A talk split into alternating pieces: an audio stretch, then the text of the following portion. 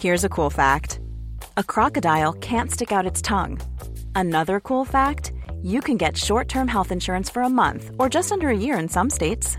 United Healthcare short term insurance plans are designed for people who are between jobs, coming off their parents' plan, or turning a side hustle into a full time gig.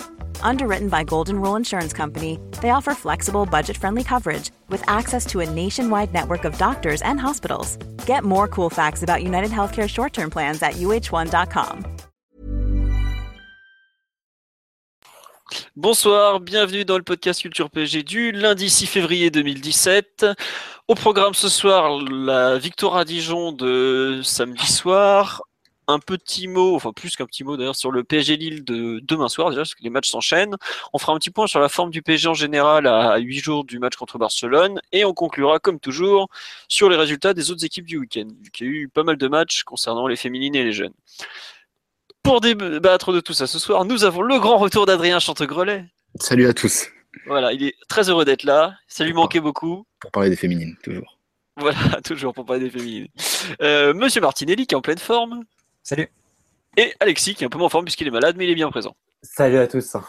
Voilà. Euh, bonsoir à tout le monde sur live. Je vois qu'il y a déjà des, des, gens qui sont connectés. Bonsoir Nicolas. Euh, on me dit que je me suis trompé sur les noms des invités. C'est possible aussi. Je suis désolé. Ils ont l'habitude. Euh, oh, donc on va commencer tout de suite par le Dijon PSG de samedi soir. Victoire 3-1 des Parisiens en Bourgogne avec une ouverture du score de Lucas à la 29e, égalisation de Julio Tavares à la 31e, je crois que il me semble qu'il y a eu deux minutes à peine d'écart entre les deux buts. Euh, et ensuite, le PSG a gagné grâce à Thiago Silva 81e et Cavani 84 ou 85e à peu près. Donc une victoire qui permet au PSG de rester à 3 points de l'AS Monaco qui avait brillamment gagné contre le GC Nice un peu plus tôt dans la journée.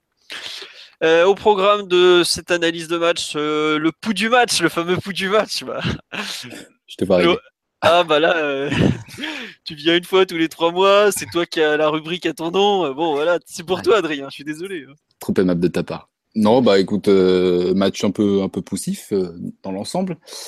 Mais euh, ouais, pas, on retiendra pas vraiment la manière sur ce match-là. Mais bon, là, le, le plus important, c'était vraiment de, de gagner. Après, voilà, les matchs s'enchaînent, il y avait des absents. Donc voilà, surtout sur ce match-là, c'était les, les trois points à retenir.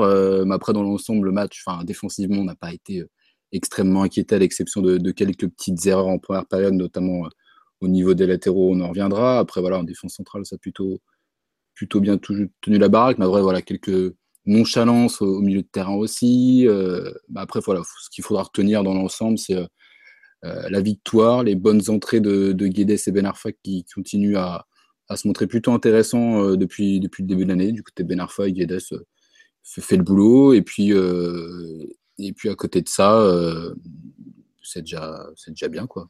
C'est déjà pas mal. Ça n'a pas, été, pas été le cas après beaucoup de matchs de championnat à l'extérieur. Non, en plus, c'est ça. Ouais, ça. Donc, euh, on, Parce je que- crois que c'est le deuxième match à l'extérieur. On met plus de 3 buts, ou met plus de 2 buts euh, en Ligue 1, il me semble. si C'est exactement ça. On avait gagné 6-0 à Caen et on avait mis que euh, le seul, la seule fois où on avait mis Ludo 3 buts à l'extérieur, c'était Ludo Goretz. Euh, Voilà. C'est un peu un petit exploit. Et puis voilà, les, les Cavani qui, qui, plantent encore, Thiago Silva qui est de troisième meilleur buteur du pays cette saison. Donc euh, voilà, c'est ce qu'il faut retenir. Ouais. Euh, alors, euh, petit tour sur live, Crocodile nous dit on a joué trop en dilettante, c'était affligeant, pas très, pas très rassuré avant le FC Barcelone. Euh, ouais, bon, après, c'est vrai qu'il y a beaucoup de gens qui ont fait cette, cette comparaison entre le match à Dijon et le match contre Barcelone, mais il y a quand même un énorme écart de contexte. Enfin, Dijon, c'est vraiment le plan bourbier du samedi soir que tu retrouves dans le multiplex. Alors, il y a parmi nous des fans du multiplex du samedi soir qui vont vous expliquer à quel point jouer à Dijon c'est compliqué, mais je suis pas sûr qu'on puisse vraiment comparer les, deux, matchs. euh, les, joueurs parisiens seront forcément plus attentifs, d'où l'aspect dilettante. On le retrouvera pas forcément euh, un, contre le Barça, par exemple, qui a, été un des gros soucis de, de samedi soir. Sur le match en général, Alexis ou Mathieu, vous voulez rajouter quelque chose avant qu'on passe, euh, qu'on détaille un peu cette victoire? J'ai trouvé un peu les commentaires euh, trop négatifs, on va dire, sur la performance du PSG. Euh, bon, c'est vrai que Monaco avait, euh, avait brillamment gagné contre Nice dans l'après-midi, donc euh, on s'attendait à un message du PSG, et ce qu'on a évidemment très bien fait en début de match en, en livrant cinq premières minutes catastrophiques, euh, avec deux erreurs individuelles assez incroyables de Ndorier et Kurzawa. Mais après, je dirais qu'entre la cinquième et la, l'heure de jeu, on va dire, euh, maîtrise totale du PSG sur, euh, sur la partie. Le bilan, ça doit être 12 tirs à 1 sur cette période entre la cinquième et la soixantième. avec beaucoup, beaucoup d'occasions nettes, beaucoup de récupérations hautes. Sur la première mi-temps, j'en ai relevé entre 12 et 15 de récupération dans les 30 mètres de, Dijon. Après, enfin, le match est quasiment exclusivement passé dans les, dans les 30-40 derniers mètres de Dijon sur cette période-là. Mais on a eu l'incapacité de, marquer plus de 20 buts. Euh, on a raté beaucoup d'occasions. Je pense à Matuidi qui a, qui a un, ballon sur un deuxième, un deuxième ballon à l'entrée euh, de la surface. Il y a Mota aussi qui arrive dans la surface. Il y a Draxler qui a deux occasions en début de, de, deuxième, de deuxième période aussi. Euh, Thiago Silva aussi sur coup de pied arrêté en début de deuxième. Enfin, beaucoup d'occasions, beaucoup de situations aussi après des récupérations hautes qui auraient pu être un peu mieux jouées. Et euh, sur cette période de la 5 à la 60e, on a, on a le malheur de, faire une grosse erreur par l'entreprise Rabio à la 30e qui donne euh, sur le seul tir de, Dijon sur la période euh, un but. Et, et, donc on s'est retrouvé à être à un partout pendant sur une période du match qu'on dominait largement et qui était plutôt pas si mauvaise que ça à mon avis.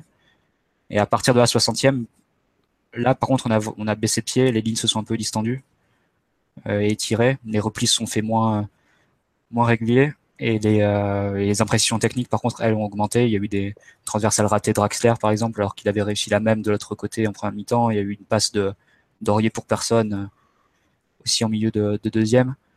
Euh, Lucas aussi qui a raté deux trois, enfin deux trois passes aussi avant sa sortie. Donc on avait vraiment baissé de pied. Les, le match est devenu plus ouvert. Euh, c'est devenu ouais, un, peu d'un but à l'autre. Dijon qui a, commencé à frapper et à essayer d'attaquer. Et c'est à ce moment-là que les entrées de, de Guedes et Benarfa, qui étaient deux joueurs très frais, ont été vraiment excellentes et très profitables à l'équipe. Et ce qui nous a permis de gagner le match et, de repartir avec les trois points qui étaient évidemment très importants. Ouais, on va revenir un peu sur l'aspect jeu que tu as déjà commencé à évoquer. Juste, euh, j'ai fait un petit tour sur live parce qu'il y, a, y a beaucoup de gens qui se plaignent des attitudes des joueurs ou de, la qualité du fond de jeu. Là, je vois Valentin, Chris. Euh, euh, on nous dit est-ce que c'est logique qu'on domine Dijon ou c'est un truc incroyable? Mais c'est pas une question de incroyable ou pas. Évidemment que c'est logique que le PSG gagne à Dijon, mais Dijon avait beaucoup gêné Monaco. Ils étaient repartis avec un 1-1 euh, où ils étaient vraiment pas malheureux. Euh, Dijon avait retourné Lyon qui se croyait, qui croyait avoir gagné le match en menant 2-1 à la mi-temps là-bas. Ils avaient pris 4-2. Marseille n'avait pas fait les malins, tout ça. C'est pas un terrain facile où il est facile d'aller gagner Dijon. C'est surtout ça l'intérêt. Mais bon, et pourtant, je pense que euh, Dijon, ça a été vraiment l'équipe qui nous a le, moins mis en danger de, sur, euh, sur ce début d'année, hein, champion entre Rennes, Nantes et, Monaco. Enfin, qui nous a posé le moins de problèmes. Je trouvais que la, la domination du PSG entre la passer le très mauvais premier, euh, les premières cinq minutes où effectivement on s'est mis dans, en difficulté tout seul. Enfin, ils ont pas, ils nous ont pas gêné dans la relance. On arrivait très facilement dans leurs 30-35 derniers mètres. On a créé pas mal de décalage de situations. Et enfin, j'ai pas trouvé que Dijon avait fait un, un match incroyable et et donc j'ai pas trop compris à la fois les louanges pour eux à la fin, alors que peut-être l'équipe la plus faible qu'on a rencontrée en Ligue 1 cette, cette année. Après, c'était un match un peu. Voilà, typiquement, c'est les matchs bourbiers comme, comme, on parlait. Voilà. Typiquement, face à Guingamp, par exemple, on s'était euh, ramassé dans, dans, les grandes largeurs. C'est des matchs qui sont jamais faciles et comme des philos, euh, voilà, Monaco s'était euh, cassé les dents, lui aussi. Le samedi soir, en plus, comme ça, je sais pas si ça peut avoir un, un impact mental sur les joueurs de jouer à cette heure-là, je, je sais pas, mais voilà, ça reste une, des matchs peut-être, je crois que Emery l'a dit, qu'on n'aurait peut-être pas gagné il y, a, il, y a, trois de ça. Euh, et là, on a réussi à faire la différence sur la fin de match. C'est plutôt positif. Après, ça enlève pas la, prestation globale qui reste quand même moyenne et des attitudes qui ont été moyennes. Mais voilà, ça reste un match où il y avait des absents, euh, comme Verratti, comme Di Maria. Et on a réussi à le gagner sans, sans ces joueurs-là. Donc, c'est plutôt positif. Et, c'est plutôt euh, bon pour la suite du championnat de gagner un match comme celui-ci où il y avait euh, à tout prix euh, hors de question de ne pas le perdre. Quoi. Euh, Tiens, on me signale juste pour revenir sur le, niveau de l'adversaire que Dijon n'avait pas perdu en Ligue 1 depuis le mois de décembre. Comme quoi, c'est quand même un, signe pas Bon, ils avaient perdu en Coupe de France 2-1 contre Bordeaux au milieu de semaine, mais bon, ils avaient fait tourner aussi. Mais euh, non, je suis de l'avis d'Adrien, faut pas négliger ce succès, alors qu'on s'est pris les pieds dans le, dans le tapis mais un nombre de fois incroyable au championnat cette année. Je repense à Toulouse, qui aujourd'hui fait quand même pas grand-chose. Bon, Monaco aussi est tombé à Toulouse, c'est vrai. Montpellier, euh, hein, enfin, voilà. Montpellier, voilà, pour ne pas... Euh, galvauder ce succès. Quoi. Là, on nous dit les 20 premières minutes de la seconde mi-temps sont très inquiétantes. Bah, moi, je suis pas trop d'accord, parce que quand tu concèdes rien et que tu arrives malgré tout à t'approcher des buts, euh, c'est facile à le buzzer. Ouais, moi, je suis pas d'accord, justement. Autant il y a eu un trou, je suis d'accord avec toi, il y a un trou entre la 60e et la 70e quand Emery le sent et fait rentrer du 109. Autant, euh, c'était pas si mauvais. Moi, ce qui Il y a une entame désastreuse et, euh, et, une fin qui est plus. Euh, Enfin, et à partir de la 60e où c'est vraiment, ça devient compliqué, avant juste les entrées comme tu mentionnes, comme tu viens de le mentionner. Et sur la, on a eu quand même une longue période de domination, mais c'est vrai que sur cette période de domination, on a fait quelques petites erreurs, notamment la, la perte de balle de Rabio évidemment, mais qui, qui donne une impression mitigée. Alors que dans le jeu, je trouve que c'était pas, c'était vraiment pas, pas mauvais. Et je pense que c'est l'un des matchs où on a créé plus d'occasions cette saison. Au final, tu Bah. finis avec 21 tirs, t'en as une 15, 15 dans, qui sont dans la surface. C'est le deuxième plus gros total de la saison, je crois, derrière Mas euh, au nombre de tirs. Parce Tu finis avec euh, 75% de possession, quasiment 1000 ballons, jou- 1000 ballons joués. La grande majorité dans le camp de Dijon. Donc, euh, c'était pas, c'était pas si négatif, mais c'est vrai qu'il y a des attitudes ou des, des, des moments individuels sur ce match qui, qui donnent l'impression d'un, d'un raté, alors que je trouve que c'est une prestation qui était bien meilleure que, que face à Guingamp ou Montpellier où on avait touché le fond. Ouais, euh, on nous dit, euh, c'est vrai qu'il y a le problème du réalisme, mais ça c'est une des grandes constantes du PSG depuis, depuis des années, on peut le dire, hein, pas, pas seulement cette saison. Euh, Il y a aussi par, il y a, hum, au niveau de l'attitude, visiblement, ça a du mal à passer. Euh, je vois du marché alors qu'il y a un contrat, un marché sur les phases défensives, clairement honteux, inadmissible. Euh, c'est vrai que c'est, je sais pas, vous avez eu cette impression vous aussi de, de mecs qui, qui marchent, euh, Alexis, toi qu'on n'a pas entendu alors qu'on sait que t'aimes beaucoup parler. T'as eu, c'est pareil, cette, euh, T'as Bah, ressenti ce dilettantisme un peu ou pas? Bah, je pense non, je pense que c'était un match que le PSG euh, aurait dû normalement gagner euh, sans trop forcer, même s'il y avait pas mal d'absences, même si euh, même si c'est un match bourbier, qu'il y avait les matchs tous les trois jours, etc. Et effectivement, par une attitude, euh, je crois qu'on l'a tous dit, euh, trop nonchalante. Ça a commencé avec Aurier qui a foiré sa tête au bout de 20 secondes. Ensuite, il y a Kurzawa qui fait une passe décisive pour. euh, je crois que c'est Martin qui frappe. euh, Oui, c'est. Marvin Martin, le rescapé. Le rescapé. Donc à partir de là, tu savais que ça allait être une, une soirée un petit peu compliquée, sauf le, seul, le seul bémol, c'est que c'est le genre de match le, le plus difficile pour une grosse équipe, surtout l'extérieur, c'est d'ouvrir le score. Paris l'a fait, et, là encore, on a été puni parce que Rabiot perd un ballon, euh, perd un ballon bêtement, et là, un partout, Dijon était dans, dans un bon sort en plus, en confiance manifestement, parce que j'entends qu'ils ont plus perdu depuis, enfin, ils avaient plus perdu depuis le mois de décembre. À partir de là, voilà, tout a été plus compliqué pour, euh, pour le PSG. Ensuite, sur la qualité du jeu, euh, sincèrement, honnêtement, euh, je disais sur Twitter pendant pendant le match, ça a été euh, ça a été une bouillie. Enfin pour moi, c'était une bouillie, mais à la limite, à la rigueur, dans ce genre de match, peu importe. Ce qui compte, c'est que ça se finisse bien à la fin. Ça a été le cas, mais si on parle vraiment uniquement de la qualité de jeu, bah ouais, je comprends que que l'attitude de certains joueurs ou euh, ou l'inutilité pardon de de certains joueurs, euh, je pense à Matuidi sur ce match-là en particulier. J'aime bien pourtant, mais qui pour moi ça n'a pas servi à grand chose. Enfin dans ce contexte-là, ça sert pas à grand chose en tout cas je comprends effectivement les critiques. À l'arrivée, ça tourne bien pour Paris sur un coup de pied arrêté encore d'ailleurs, ça, Mm. ça, ça a souligné. Donc on retiendra que ça, c'est un match qu'on aura oublié dans un mois, mais que si tu gagnais pas, bah tu te condamnais quasiment déjà pour la suite pour le course au titre, la course au titre pardon. Ouais, euh, je te rejoins un peu sur l'aspect euh, un peu frustrant, enfin pas frustrant, mais euh, par moments un peu brouillon. Et c'est un peu, je te rejoins à la fois, mais je comprends ce que veut dire Mathieu dans le sens où les erreurs individuelles ont été marquantes, mais finalement c'était pas forcément si mauvais que ça collectivement. Il y a pas mal de gens qui trouvent que en fait on progresse pas collectivement par rapport à il y a quelques par rapport il y a quelques semaines par exemple. Et là je suis pas d'accord. Moi je revois les matchs certains matchs je repense à Guingamp notamment qui était vraiment typiquement le plan Bourbier le même. Euh, on a eu euh, je crois on avait eu trois, trois occasions peut-être quatre occasions franches à Guingamp zéro décalage créé. Là on a par exemple aucun euh, aucune occasion qui vient d'un exploit individuel Attention, parce qu'à Guingamp, tu pars quand même d'une feuille blanche. Sincèrement, tu voulais faire pire qu'à Toulouse ou Guingamp, il fallait vraiment y mettre beaucoup, beaucoup, beaucoup de mauvaise volonté.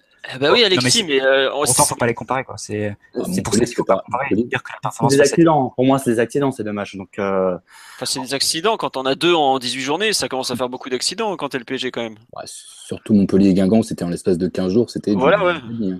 Honnêtement, euh, Là où je vois la progression, c'est par exemple, tu prends l'action qui, où Cavani rate son contrôle. Euh, c'est, euh, à la base, elle vient d'une- à la base, elle euh, vient d'un- ouais, quart d'heure. ouais. Excuse-moi, vas-y. Quart d'heure de jeu. Je- Non mais je resitue pour les gens. Euh, Quart d'heure de jeu, vas-y. Bah justement, ça vient, je pense que c'est la troisième occasion entre la cinquième et la quinzième minute qu'on a, avec le but refusé pour, euh, pour Cavani et puis, euh, et puis euh, une frappe de Matuidi. Euh, donc sur cette, euh, sur cette occasion de Cavani, c'est, euh, ça vient d'une récupération haute, puis après d'une séquence de, de possession où Marquinhos prend, prend une initiative et part attaquer l'espace qu'on ne voyait pas du tout en début de saison, et c'est là où on voit le progrès, je trouve.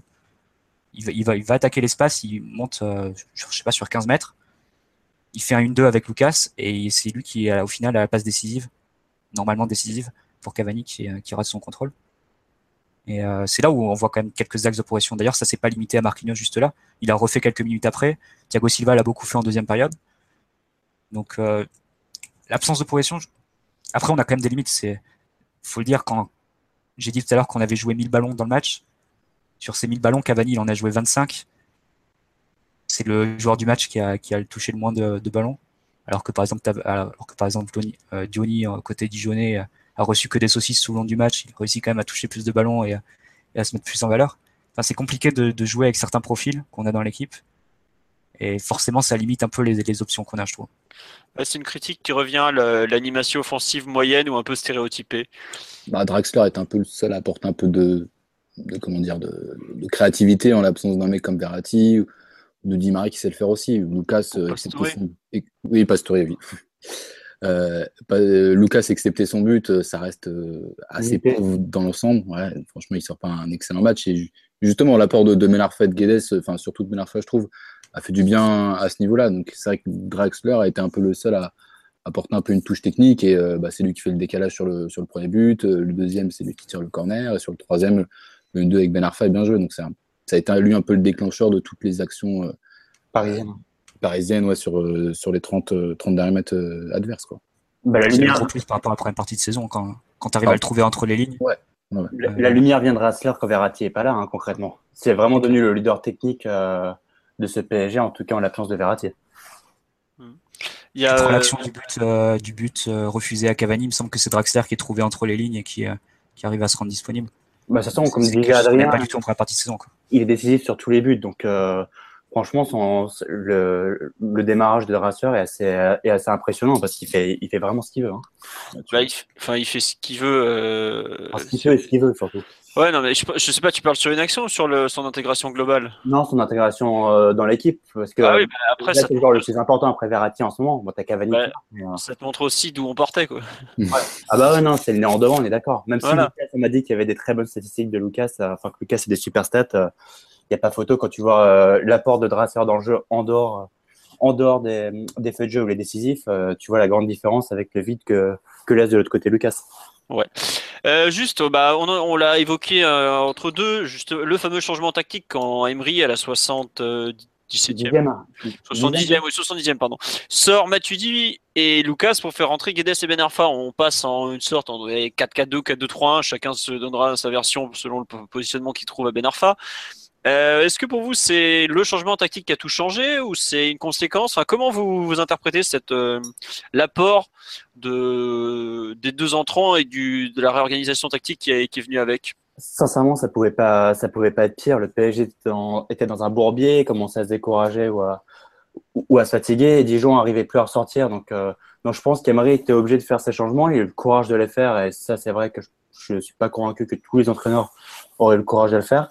Et en plus, ça c'est important à souligner, c'est que les, les, deux entrants ont, ont, été décisifs puisque est, même s'il force sa reprise sur le troisième, bah, à l'arrivée, euh, il fait une 2 avec Drassler et ça rebondit sur euh, sur Cavani. Et puis Ben Arfa aussi était décisif et, euh, et enfin est en train d'apprendre à lâcher vite le ballon comme, comme on l'a vu sur l'action du troisième but, si je dis pas de bêtises.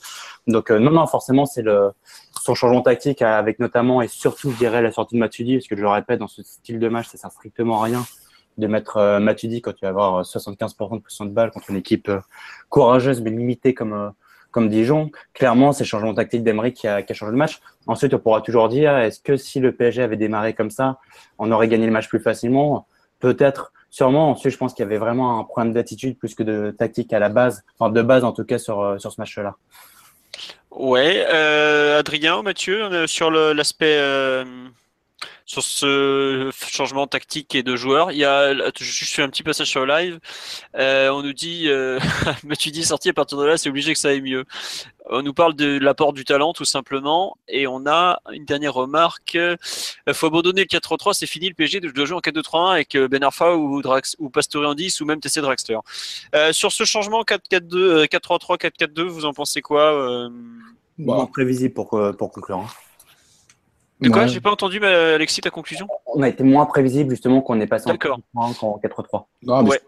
Je pense qu'aussi le, le, le, positionnement de, de Ben Arfa est plutôt intéressant dans, ce rôle-là, de, se mettre entre les lignes. il apporte, comme on disait tout à l'heure, une touche technique supplémentaire. Et c'est vrai qu'il a amené un, un surplus technique en fin de match dont on avait vraiment besoin.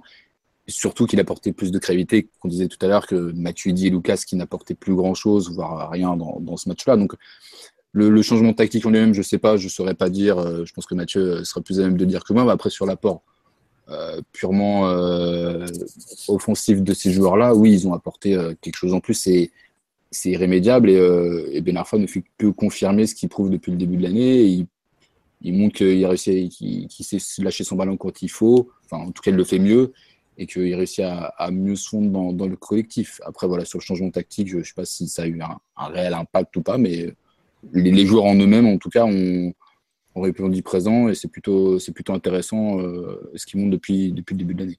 Hmm. Bah, je vais m'exprimer dessus avant Mathieu parce que je pense qu'il a plein de choses à dire là-dessus. euh, non, en fait, il y, y, a deux choses pour moi qui sont à, à séparer. Il y a d'un côté le fait qu'effectivement le changement tactique a fait du bien. Euh, je trouve qu'on a joué peut-être un peu plus direct à ce moment-là, alors que les, les espaces commençaient à vraiment s'ouvrir. Mais j'ai pas pour autant envie de faire d'en faire de l'apologie et d'en mm. faire une solution absolue en mode c'est la solution. Ouais. Parce qu'il faut pas oublier qu'on était en fin de match, que les adversaires ont beaucoup de mal à finir les rencontres face au PG parce qu'ils ont beaucoup couru. Dijon a beaucoup de mal aussi en fin de match habituellement aussi. Hein. En plus. Et c'est pour ça j'ai un peu l'impression que le c'est une combinaison fatigue, euh, mm. talent des deux joueurs plus euh, le PG qui, qui dominait, qui avait envie de gagner le match. Et ça, on l'a pas assez dit, mais il y a quand même une vraie belle envie en fin de rencontre qu'on n'a pas forcément toujours vu cette saison. Par moment. Mais voilà, par moment. Et je trouve que c'est pas forcément euh, le changement tactique n'est pas n'est pas une, clé absolue en fait dans cette rencontre. Un, bon point évidemment puisque bah il suffit de voir les deux buts. Euh, enfin surtout le troisième, c'est typiquement l'action euh, où tu, peux la faire parce que tu as quatre joueurs offensifs. Voilà. Mais euh, j'ai du mal à considérer la chose comme euh, la vérité absolue. Je pense qu'en première période, euh, le fait d'avoir trois milieux de terrain, par exemple, nous a largement aidé à contenir Dijon loin de nos buts et qu'avec deux joueurs au lieu de trois, deux joueurs défensifs, plutôt enfin défensifs. Quand je vois Mota ou Rabiot, c'est pas vraiment des joueurs défensifs, mais avoir deux joueurs plutôt que trois nous aurait peut-être causé pas mal de soucis en contre, ce qu'on a déjà pu voir dans la saison. Non, mais ensuite, tout est une question d'attitude, parce qu'on parle toujours de tactique, etc. Mais ça, tous les entraîneurs, ils le disent. Ils le disent, il l'a encore dit aujourd'hui d'ailleurs, Emery en conférence de presse, la marge entre un 4-3-3, 4-2-3-1, 4-4-2, finalement, elle n'est pas, elle n'est pas immense. Ça, ça, se ressemble pas mal en fonction des déplacements des joueurs, etc. Ce qui compte, c'est vraiment l'attitude. La question, c'est est-ce qu'avec une bonne attitude, le PSG aurait pu gagner en jouant en 4-2-3 à Dijon? Je pense que oui. En revanche, avec l'attitude de certains joueurs en première mi-temps, bah forcément, quelle que soit la tactique, ça aurait été, ça aurait été compliqué puisqu'on fait un petit peu condamné tout seul. Ouais. Mathieu, on ne t'a pas entendu sur le, ce fameux passage 4-2-3-1, 4-4-2, Ben Arfa, tout ça, tout ça? Je te rejoins assez parce que euh, ça arrive dans une période où où euh, à partir de la 60e, on est vraiment moins bien et où euh, Dijon reprend un peu le, le, ballon et ressort un peu, et où surtout les lignes commencent à, s'étirer vraiment, et où le, le, ballon va un peu d'une équipe à l'autre, mais il n'y a plus vraiment de grand temps de possession dans le camp de Dijon. Et euh, c'est vrai qu'à ce moment-là, les entrées de, de Ben Arfa et Guedes ont vraiment été excellentes parce que c'est des joueurs qui étaient frais et qui sont allés se positionner un peu là où il y avait des espaces. Et, euh, ils les ont, euh, ils ont fait vraiment beaucoup beaucoup de mal à Dijon euh, en profitant des espaces. Je pense à, sur l'action du euh, plusieurs fois Ben Arfa est trouvé euh, entre les lignes par Mota. Euh, Guedes aussi, il est trouvé derrière le derrière Balmont à un moment sur l'action du sur l'action ils se font un 1-2 entre avec avec Ben Arfa et où on, on prend le cor on obtient un corner et ça donne après le but de, de Thiago Silva. Euh, donc je dirais qu'ils ont vraiment ils ont vraiment profité de la, la fatigue de, de Dijon et du, du, scénario du match qui était euh, qui était plus ouvert et plus euh, oui, avec plus d'espace à attaquer. Effectivement, là, c'était c'était bien vu. Ils ont pu euh, mettre à profit leur qualité et il faut dire que leur entrée a été vraiment excellente. Oui. en particulier Ben Arfa qui confirme que depuis depuis le début d'année, c'est vraiment il est vraiment à un tout autre niveau. Il faisait pas du tout ce genre d'apparition en première partie de saison. Et Guedes aussi qui montre des choses intéressantes. Il, un moment, il récupère un ballon à 30 mètres des buts de, de Dijon. Euh, et après, il enchaîne avec une, avec une bonne frappe euh, détournée par le gardien. Donc, euh, non, vraiment très positif, mais c'est vrai que c'est difficile de, de, le détourner du contexte. Faudrait ouais. peut-être le voir d'entrée de match, peut-être demain, qui sait. Oh, demain, je pense que le 4-2-3-1 sera pas loin. Ouais. Enfin, je pense qu'il faut. C'est difficile de tirer de, de, sortir du contexte sur le match de, de samedi, donc il faudrait peut-être le voir sur sur un match à domicile. Bah, parce que Moi, voilà, je te rejoins sur l'aspect l'aspect contextuel. Parce que je me souviens, par exemple, le PSG Ludogorets, on le joue en 4-2-3, hein, si je me rappelle bien. Ouais. Il est Ouais, catastrophique. non, mais c'était c'était un match, euh, c'était un très mauvais match. Et d'ailleurs, c'est marrant Voilà. parce que tu dis ça. que, euh, L'un des gros problèmes sur le match de Ludogorets, c'était vraiment le- l'équipe coupée en deux, notamment en phase défensive. Di Maria, Et à Lucas partir du moment où on est pas. passé en 4-2-3-1, Ouais. Lucas et Di Maria qui on passé, Il revenait jamais devant Lucas et Di Maria. Ça faisait équipe coupée en deux. Eh ben, ça, on, on l'a revu samedi quand on est passé en 4-2-3. À un moment, il y a une séquence euh, après le premier but, après le deuxième but, mais avant le troisième, où on défend clairement à 6 et où les quatre sont restés devant. Et euh, tu vois les six qui sont les, nos six défenseurs, donc les quatre euh, défenseurs plus les deux milieux de terrain, qui sont euh, devant la surface, qui défendent, et t'as les quatre attaquants qui sont restés devant, qui jouent un peu la carotte et qui sont pas revenus. Donc c'est un peu les problèmes, et je pense que c'est ce qui retient encore euh, Emery de le tenter, euh, de le tenter sur un match officiel dès le départ. Quoi. Je pense qu'il a été un peu euh, un peu refroidi par, euh, par Ludo Goretz et par les quelques apparitions en première partie saison de Ben Arfa. Et, et c'est vrai qu'aussi, on n'a pas vraiment des, des ailiers de, qui ont le coffre pour, euh, pour, pour se replier, pour refaire des efforts et tout ça. Donc, euh, Euh, on l'a peut-être euh, aujourd'hui avec un Guedes qui a l'air vraiment d'avoir une belle activité. Lucas, on sait qu'il en est plus ou moins capable. C'est pas. enfin, ce que je veux dire, c'est que jouer avec quatre offensifs, ça demande quand même à certains profils. Et quand tu regardes par exemple le Séville d'Emery, c'était deux milieux défensifs avec un, un poids physique vraiment très important, des joueurs sur le côté qui étaient assez travailleurs. Je pense qu'il y a Crondelli par exemple qui joue en début de saison avant sa blessure. Plusieurs fois, il a fait jouer Coquet qui était un, latéral de formation. Euh, donc avec Paris, c'est un peu difficile à, transposer parce que tu as Mota et Rabiot qui sont pas forcément des joueurs qui ont, qui ont la capacité de faire des enchaînements euh, d'une surface à une autre. Euh, des ailiers aussi qui, qui sont parfois un peu dilettantes dans, dans le repli, donc c'est difficile à transposer. Faudrait le voir, je pense, sur un, sur un match face à une équipe supposée plus faible en Ligue 1 au parc. Un peu comme on l'avait fait face à Angers, il me semble qu'on était en 4-2-3 ce jour, ce jour-là. Ouais, parce que c'était Krikoviak Mota devant la défense. Et Bah, justement, je m'attendais à ce qu'il. Je m'attendais à ce qu'il ressorte demain le fameux euh, le duo euh, Krikoviak Mota au Rabiot pour jouer contre Lille et je suis très surpris que Krikoviak soit pas dans le groupe. Mais bon, ça, on va en parler après de Après, je pense que l'équipe a trouvé un- une sorte d'équilibre en 4-3-3 et c'est compliqué de le changer juste avant, euh, juste avant Barcelone, quoi. De modifier encore des repères euh, avant le match face au Barça. Donc c'est peut-être pour ça aussi qu'il va continuer avec le 4-3-3 face à Lille et face à, face à Bordeaux. Euh, on nous dit on ne progresse plus depuis des mois. Il y a du mieux seulement grâce à deux individualités. Retourne en forme de Thiago Silva plus non, c'est pas possible. C'est pas vrai. Tu vois le nombre d'occasions créées par match, euh, il est en forte augmentation depuis quelques semaines quand même. Alors on n'est toujours pas très réaliste, à part en coupe, ce qui nous sert strictement à rien. Mais euh, il y a quand même du mieux dans, la capacité qu'a le PSG à amener le ballon dans les 30 derniers mètres, voire dans la surface. C'est quelque chose qu'on on galérait énormément au début de saison à construire des actions. Aujourd'hui, on y arrive un peu plus quand même. Et c'est pas que grâce à Draxler ou le retour en forme de Thiago Silva. Surtout que le retour en forme de Thiago Silva, on le sent d'un point de vue défensif, mais c'est pas forcément lui qui va faire des, des- des différences à la relance, par exemple. Enfin, je sais pas ce que vous en pensez. Ouais. Euh, concernant la- l'aspect euh, collectif en général, vous voulez rajouter quelque chose ou on passe un peu aux joueurs? Bon, allez, hop, pas de réponse, on passe aux joueurs. On avance. Alors, donc, les joueurs qui ont marqué et perdu des points ce week-end. Euh, qui veut se lancer sur quel sujet? Euh, Je sais qu'on va forcément pas me faire me Bah, demander. Alexis veut parler des latéraux, je pense. mais- Non, mais euh, Alexis, enfin, on sait que tu as des difficultés rioliennes avec les, les deux frères Mickey du côté, là. Euh, sur les latéraux, t'as quelque chose à dire d'eux ou pas? Bah non, non, enfin si, si, je- pardon, excuse-moi. Euh, non, j'essaie de pas faire trop long, donc il y en a pour, euh, pour deux heures. Non, Aurier Kurzawa, ce qui est, ce qui est dommage, c'est qu'on a l'impression qu'ils apprennent pas de, de leurs erreurs. Donc, euh, donc voilà, ils ont un petit peu joué, on va dire, avec un manque de concentration assez, assez flagrant, en plus de leur limite footballistique. Et, et pourtant, je le répète, j'aime bien, j'aime bien Kurzawa, mais, mais les deux, c'est terrible parce qu'on a l'impression que plus ils jouent, euh, bah, plus ils sont mauvais, quoi, concrètement. hein. En tout cas, en tout cas pas bon, même si Aurier est décisif sur, sur le premier but d'ailleurs. C'est lui qui centre, si je me rappelle bien, où il y a le défenseur de Dijon qui fait, dégage n'importe comment ou, comme il peut. Donc non, non, Aurier Kurzawa qui ont une sale attitude et, et, et c'est dommage que, que Rabiot est un petit peu dans la continuité avec son ballon, avec son ballon manqué parce que à l'arrivée ça se termine bien, c'était que Dijon en face, mais effectivement contre un, adversaire d'un autre calibre, ça aurait plus, euh, plus mal se passer et le PSG aujourd'hui a malheureusement plus de temps à perdre en, en Ligue 1. Donc non, sur, euh, sur Kurzawa et, et, Aurier, euh, j'ai envie de dire euh, vivement Meunier et, Maxwell contre le Barça titulaire. Euh, ouais. Ah non, on a fait une remarque euh, qui nous dit quand est-ce que vous allez reconnaître qu'on a régressé dans le jeu depuis l'an dernier et pas qu'à cause du départ d'Ibra. Mais euh, oui, forcément, quoi. T'enlèves Ibra, t'enlèves euh, Verratti, Di Maria, Pastore, tu régresses dans le jeu. Oui, ça, c'est évident. Enfin, c'est évident. Mais après, euh, revoyez aussi certains matchs de l'année dernière. On n'a pas tout le temps bien joué, loin de là. Très Ah non, très loin de là. On a tendance à un peu idé- idéaliser les matchs de l'an dernier. Voilà. Paradoxalement, on fait une saison incroyable, mais dans, dans le jeu, c'était peut-être l'une des saisons les moins emballantes de l'air blanc. Donc c'est Et euh, par Et exemple. aussi, euh, il manquait Verratti à tous les il manquait Verratti et Pastore à tous les matchs, donc ça Ouais. s'explique aussi.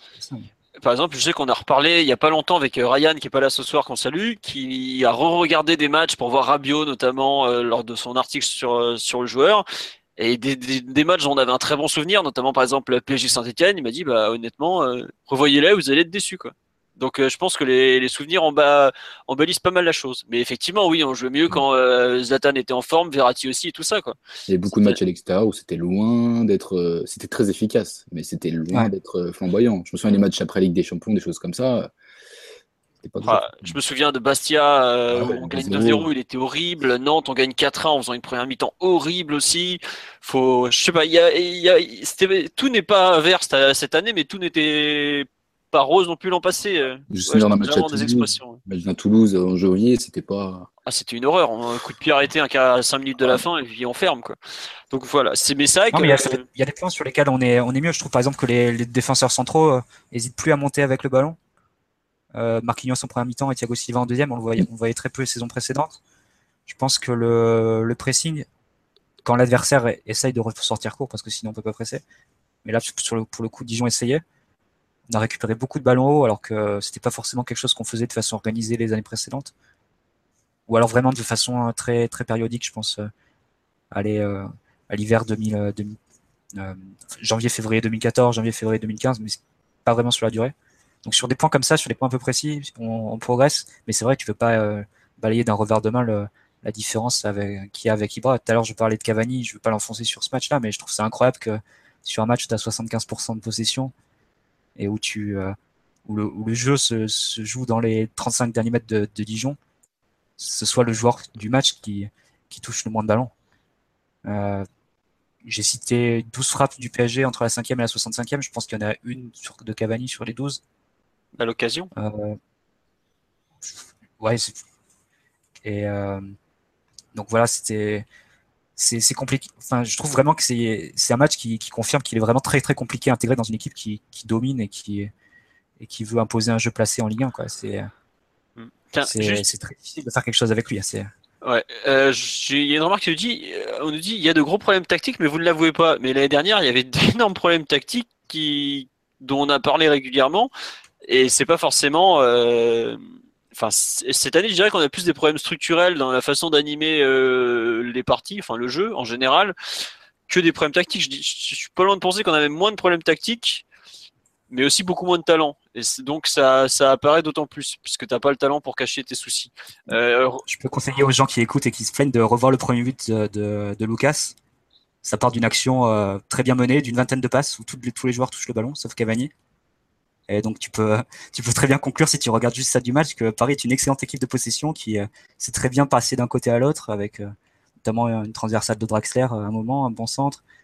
Enfin, une facilité à sortir le ballon. Donc si tu regardes juste comme ça cette action, tu peux dire, tu peux en tirer la conclusion inverse. Euh, il n'y a dit, pas eu euh, que vous des, que des mauvaises critiquez- actions et que des, que des mauvaises séquences hein, sur ce match face à Dijon, je trouve. Et on critique Cavani euh, parce, alors qu'il est meilleur buteur d'Europe, ça ne suffit pas. Mais c'est pas une critique de Cavani en tant que meilleur buteur d'Europe, c'est une critique de Cavani sur le fait qu'il touche peu de ballons dans un match où on archi domine. Ça enfin, c'est pas pareil. C'est juste qu'on c'est, ça fait partie 10, des quoi, limites ça du joueur, c'est- c'est tout. Voilà, c'est ça. Tu construis à 10.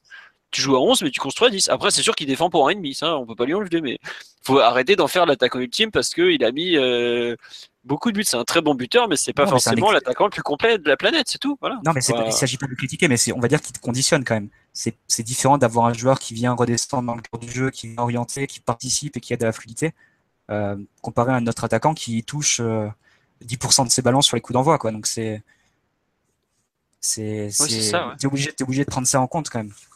Tu peux pas Mm. balayer ça d'un revers de la main parce qu'il a marqué sur une frappe, dévi- sur une frappe de, de Guedes qui lui arrive comme ça.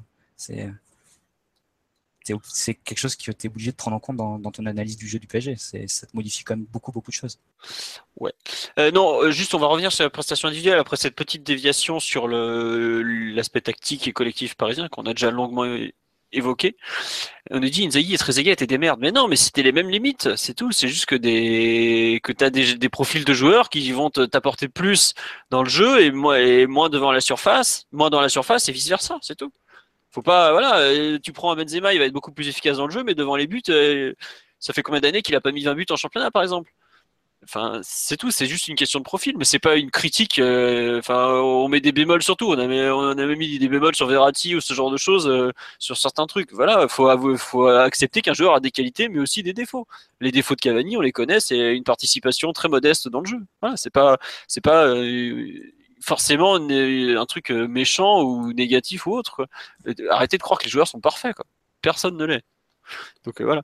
Euh, juste sur les latéraux, tout ça, moi j'ai envie de défendre, attention, Aurier.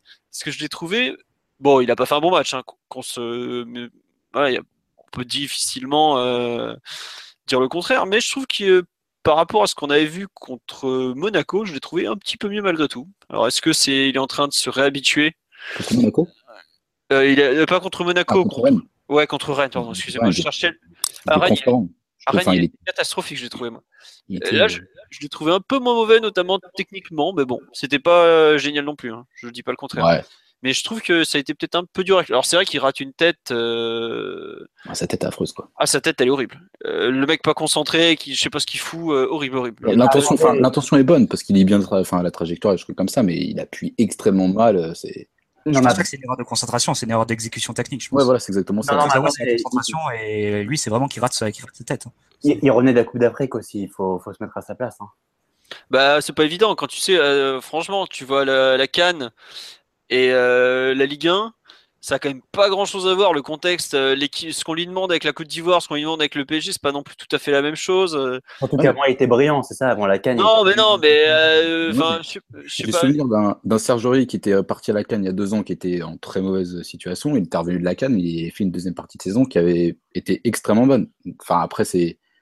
C'est un peu du tout au tout. Quoi. Je me souviens qu'il y a deux ans, il était revenu après la Cannes. Il, était, il avait commencé vraiment à élever son niveau de jeu.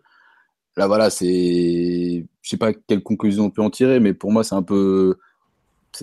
Enfin, on peut pas tirer de conclusion justement de ça, parce que voilà, c'est là, il... pour moi, il est dans la lignée de ce qu'il faisait avant de partir à la Cannes. Quoi. C'est pas une excuse, le fait qu'il soit parti à la Cannes, il a fait trois matchs. Euh, non, mais moi, j'étais ironique. Hein. Non, mais je sais très bien, Alexis. Toi, on sait que tu l'aimes pas. Ton, avis euh, sur lui, mais Aurier, ça fait quand même euh, depuis ça fait un moment qu'il n'a pas fait un bon match. Un, vrai bon match, ça fait un moment. Euh, non, allez, PSG Nice, euh, mi-décembre. Oui, allez. Voilà. Euh, bon. Mais c'est vrai que je suis d'accord que il est en dessous, mais je, trouve, enfin, c'est vraiment, j'ai trouvé moins mauvais qu'à Rennes. C'est surtout ça. Rennes, il avait été horrible. Sur des, passes pour personne dans l'axe, c'est ouais, assez ça Mais bon, je, j'avoue que je m'inquiète. Comme sur les latéraux, je trouve en ce moment, c'est Meunier a fait un très bon match face à Monaco, mais juste avant, il faut pas oublier que face à Bordeaux et face à Nantes, ouais. il, enfin, il, doit coûter un but dans les, dans les 5-10 premières minutes du match, un peu comme Aurier et Kurzawa. Euh, Kurzawa, enfin, c'est compliqué, il y a un peu toujours à boire et à manger dans ces matchs. Il y a notamment à un moment une super passe en profondeur pour Mota euh, qui fait du droit. Il y a, il y a deux ou trois bons centres, puis, euh, puis le reste, c'est un peu poussif. Maxwell qui, qui est toujours très propre, mais, mais qui a un apport offensif limité, donc c'est c'est compliqué un peu ce qu'on a au poste de la On, on, va avoir, on va avoir une réflexion cet été, je pense, à mener sur ces postes. Enfin, pour, euh, pour le match euh, de mardi prochain, c'est un peu ma crainte. Les latéraux, c'est. Je sais pas. Parce que même, enfin, même Meunier, malgré tout l'apport offensif qu'il a, défensivement, il n'a jamais vraiment été mis extrêmement à contribution euh, en Ligue 1 sur cet aspect-là. quoi. Et ah, il a quand même eu à gérer Lemar, euh, Lemar. Euh, ouais. Certaines, euh, euh Lemar, il revient beaucoup dans l'axe, Philo. C'est ouais, avait... Mendy en fait qu'il a géré. Hmm, c'est pas faux, ouais. J'avoue que je suis, moi aussi, je suis très perplexe sur les noms des, de latéraux qu'on va bien pouvoir aligner face au Barça. Ouais, ouais. Fait que ce soit plus remplaçant. Maxwell, pas... Maxwell qui n'a pas le niveau physique, les autres ah, qui n'ont pas le niveau technique ou, ou tactique, il n'y a pas un seul de nos joueurs qui est complet à ce poste-là. Mm. C'est une, une, folie, mais c'est comme ça. Voilà. Concernant les autres joueurs euh, de ce Dijon PSG, qui vous a plu, déplu Draxler, évidemment. Ouais, Draxler, ouais. Comme on en a parlé tout à l'heure. Et puis, bah, on a parlé des entrants qui, qui ont été bons. Et puis, euh, bah, Thiago, Silva. Thiago Silva sort en gros match. hein. Il, était, il était plutôt fin, dans la lignée de ce qu'il qu'il produit depuis le, depuis le début de, de l'année, quoi. Voire un peu plus, quoi. Mais après, Depuis qu'il a signé son contrat, quoi. Voilà, exactement, c'est ça. Bah non, Et, mais. euh, après, a- ouais. Enfin, je dis ça, je taille, mais c'est un peu lui qui avait annoncé ça en disant on joue mieux quand le contrat est signé quand même. Donc euh, je suis pas forcément complètement dans le faux non plus. Mais bon. Non, ouais, euh, oui, je rejoins Thiago Silva qui a fait un gros match aussi, j'ai bien aimé. La petite déception, c'est un peu Rabiot, quoi, qui, voilà, son attitude sur le, sur le but et nous a fait penser un peu au, au Rabiot qu'on n'aimait pas trop voir, un peu dilettante, euh, à la perte du ballon, qui fait pas les efforts. C'était un peu, un peu, un peu chiant de le revoir sous, sous cet aspect-là. Et euh, le, il a un- depuis qu'il est revenu de blessure, il est un petit, petit peu moins bien qu'il ne pouvait l'être avant. Après, j'espère qu'il sera que Est-ce pour que ce serait Barça. pas un peu par parce qu'il est euh, un peu un diesel comme joueur C'est des fois il a un peu de mal à rentrer dans ses rencontres. Ouais. Est-ce que ce serait pas un peu la même chose après une blessure? Est-ce qu'il n'a pas besoin vraiment d'enchaîner beaucoup pour retrouver du rythme? Voilà, de- ça fait quand même un mois qu'il est revenu, donc, quand même. Ouais, c'est vrai, c'est vrai. Mais c'est vrai que depuis qu'il est euh, depuis qu'il est revenu, ses performances euh, sont pas vraiment convaincantes, que ce soit à Mhm. droite, à gauche ou au centre. Donc, Bah ouais. Non, je, je vois qu'il y en a qui arrivent à se moquer d'Areola sur le match de samedi soir. Je vois pas trop ce qu'on peut lui reprocher, mais Bon. au contraire même. Bon, Bah oui, il non, a il pas a- grand chose d'autant plus. euh, Enfin, c'est Ah bah non, le but il se fait aligner quoi. non, puis une ou deux fois, il est sous pression au pied, et il s'en sort pas trop mal. Sur l'action où Draxler fait le contrôle orienté euh, dans l'axe, ça part du, quand même d'un dégagement d'Areola du gauche qui était pas évident et, et il arrive à trouver Draxler. Mm. C'est Ouais. un match où on va, on va le. Même si c'est vrai qu'il se prend encore un but sur ce- celle qui est Ouais. dernier du match, mais. Enfin, il peut rien faire, il, il fait allumer Ah, il peut rien faire, c'est sur sûr. 10 mètres. Donc, euh, c'est sûr, c'est sûr. Mais c'est vrai qu'il a toujours sa- cette gagne et cette série, quoi. C'est- Euh, c'est très partagé sur le live là concernant les, les latéraux notamment. Il y en a qui nous disent avec Aurier à 100%, il faut qu'il soit titulaire contre le Barça. Euh, on nous propose un sponsoring au tacos pour Aurier et Kurzawa. Benito qui est très penché sur la nourriture ce soir. Euh, Qu'est-ce que j'ai vu d'autre aussi passer? Euh, Aurier, voilà, 100%. Aurier est un joueur de défense à 3. En base à 4, il est mauvais car il a trop de lacunes. bon, on avait à Manchester City. Hein. C'est pas ouais mais je pense que quand il dit défense à 3 c'est pour être latéral euh, latéral droit tu sais à- enfin à 5 quoi, en gros c'est ce que je veux dire Non, mais c'est c'est possible d'ailleurs. En plus, euh, je suis pas Ah, mais- pour le coup. Je pense que défense à 3, quand tu es la, milieu, enfin latéral d'une défense à 3 et à Toulouse et latéral d'une défense à 4 à Paris, je pense que tu passes plus de temps à attaquer quand tu es latéral d'une défense à 4 à Paris. Donc c'est c'est vrai mais après il avait aussi joué dans la défense à 3 toulousaine euh, dans, dans les dans les trois centraux oui, si, si- si la réflexion c'est pour jouer central d'une défense à 3, peut-être.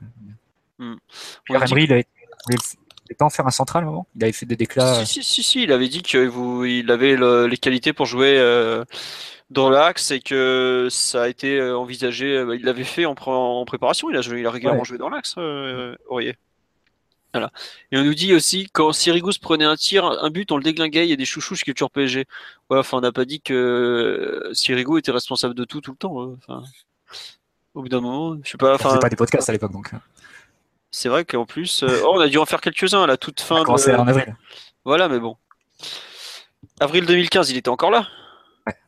Donc voilà. Euh, c'est vrai qu'on n'a pas beaucoup, pas forcément beaucoup parlé de lui. Bon. Euh, non, concernant les joueurs, ouais, sur euh, Matuidi, parce que il s'est fait tuer encore après euh, le match. Je sais pas je- ce que vous en avez pensé. Euh, Max qui a fait les notes l'avait trouvé euh, moins mauvais que les dernières rencontres et j'avoue que j'ai, en y réfléchissant bien, j'ai pas su dire si Matuidi avait été euh, moins mauvais ou meilleur. Qu'est-ce que vous en avez pensé, tiens? Je vais être honnête, moi j'ai oublié qu'il avait été sur le terrain à, un moment. Je pense que dans la tête d'Emery, Matuidi, il est indispensable. Je peux comprendre parce que, euh, regardez, sur Ancelotti, il était quasiment titulaire indiscutable, si je me rappelle bien. Avec Blanc, il était titulaire indiscutable. Et Emery arrive, il est titulaire indiscutable. Alors, à moins que ces trois entraîneurs soient des tocards, ce qui, à mon avis, est absolument pas le cas, euh, on peut imaginer que Matuidi est indispensable dans, dans cette équipe. Maintenant, ce que je disais tout à l'heure pour, euh, en, parlant du match, je pense que Matuidi, il est indispensable en fonction de la- de l'adversaire, en fonction de la configuration du match. Et à, Dijon, quand tu avais une grosse possession de balle, où finalement, bah, Matuidi, en plus, en ce moment, est dans une période un petit peu, un petit peu difficile. Je sais pas si c'est parce qu'il y a l'enchaînement des matchs, si parce qu'il est, bah, est tout simplement euh, pas bon. Enfin, il y a un tas de raisons qui peuvent, qui peuvent expliquer euh, ça. Je pense concrètement que Matuidi, voilà, en- aujourd'hui, il n'y a aucune raison qu'il soit titulaire indiscutable dans ce PSG-là, en tout cas. Sauf que comme euh, Verratti est pas là et que dans l'imaginaire de d'Emery, je pense que comme c'est un des rares joueurs qui est capable de de s'arracher pour récupérer des ballons, bah, on le verra toujours titulaire, l'ami l'ami Blaise. Bah, j'ai un peu la même impression que toi, à savoir qu'il est titulaire du moment par défaut, quoi. Parce que c'est le seul qui est euh, bah, physiquement fiable, capable d'enchaîner, de récupérer, et qui a un peu euh, la fameuse intensité que recherchait, comme il s'appelle, le bon vieux Carlo. C'est un des rares qui sait vaguement ce que c'est, quoi. Et ça montre aussi un peu les, les grosses limites de l'effectif, parce que euh, bah ouais, il est jamais blessé, ouais. C'est forcément tu t'appuies sur ce genre de type, quoi. Et c'est pas, c'est pas tout à fait normal. Oui, Mathieu? Il y a un autre point, c'est, je pense quand même que c'est un joueur qui se déplace très très bien. Et plusieurs fois, tu as vu Draxler qui, prenait le ballon, qui recevait le ballon un peu dans l'axe. Et tout de suite, Matuidi qui faisait une course euh, diagonale sur le côté. Il y a notamment une action, je pense, qui résume à, peu près du joueur qu'est Matuidi. Euh, c'est-à-dire intelligent sans ballon et déficient avec.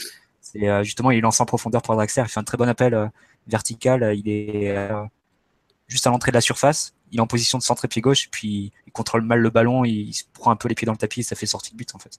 Donc, c'est euh, c'est un peu, ça. euh, je trouve, le, résumé de, de ce qu'est Matuidi. C'est-à-dire que il se, il se positionne très bien. Il est vraiment souvent à la réception de, de ballons entre les lignes. Mais derrière, euh, techniquement, il en, Mm. il en fait pas. Il fait progresser latéralement. Donc, ça fait, dans le meilleur des cas, ça, ça, l'action se poursuit. Et puis quand il a un peu euh, un problème technique, bah, il rate son contrôle ou, ou il perd le ballon et on s'arrête. Donc euh, c'est, euh, moi je suis pas persuadé que qu'il soit si indiscutable que ça dans les dans l'esprit d'Emery, mais à partir du moment où Pastore est pas là et et Verratti est pas là, donc déjà à mettre Rabiot côté droit, c'est, euh, forcément il joue quoi. Ah mais moi je te rejoins totalement. Je suis sûr qu'il n'est pas du tout euh, indispensable. Et d'ailleurs, euh, ce qui s'était passé au moment de PGOM où il l'envoie sur le banc comme un, un signal assez fort. Mais c'est juste que c'est le seul qui est, qui est- jamais blessé. Et ça reste un relais important de l'entraîneur depuis euh, depuis toujours. Enfin depuis le début du projet QSI, il est là, il a un rôle installé dans, dans le groupe. euh, voilà, c'est c'est c'est- il est dur à sortir de du 11 de départ euh, aussi parce que euh, Il a c'est un profil unique. Il a un profil unique aussi. Ah non, c'est ça. Et puis après, c'est dur aussi quand t'es.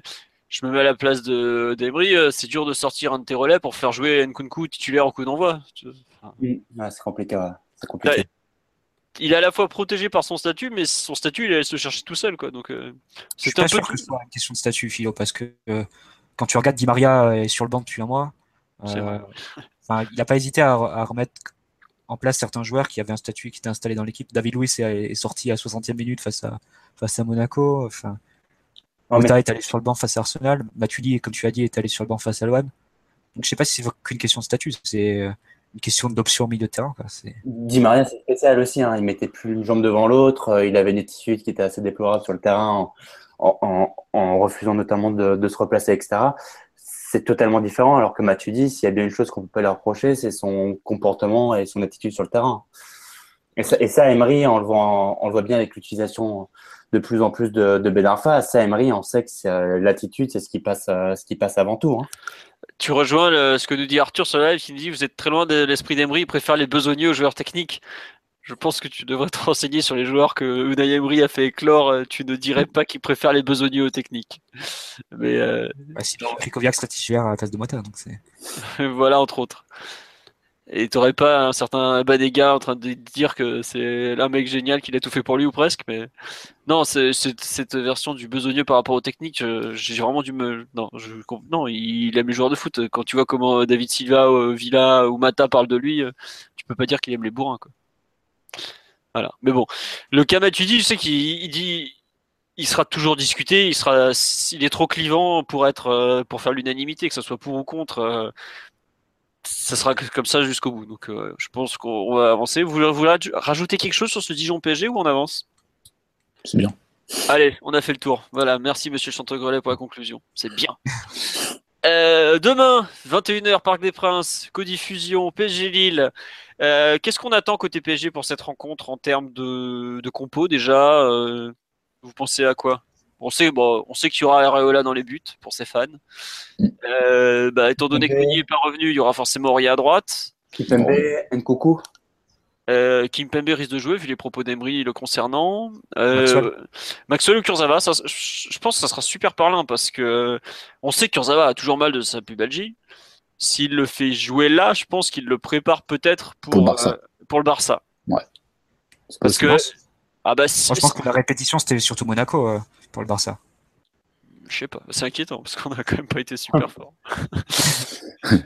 non mais enfin tu vois le problème c'est que si tu le fais pas jouer, euh, à, à moins que tu le laisses carrément 10 jours off, parce que c'est c'est 10 jours entre Dijon et comment ça s'appelle et le Barça.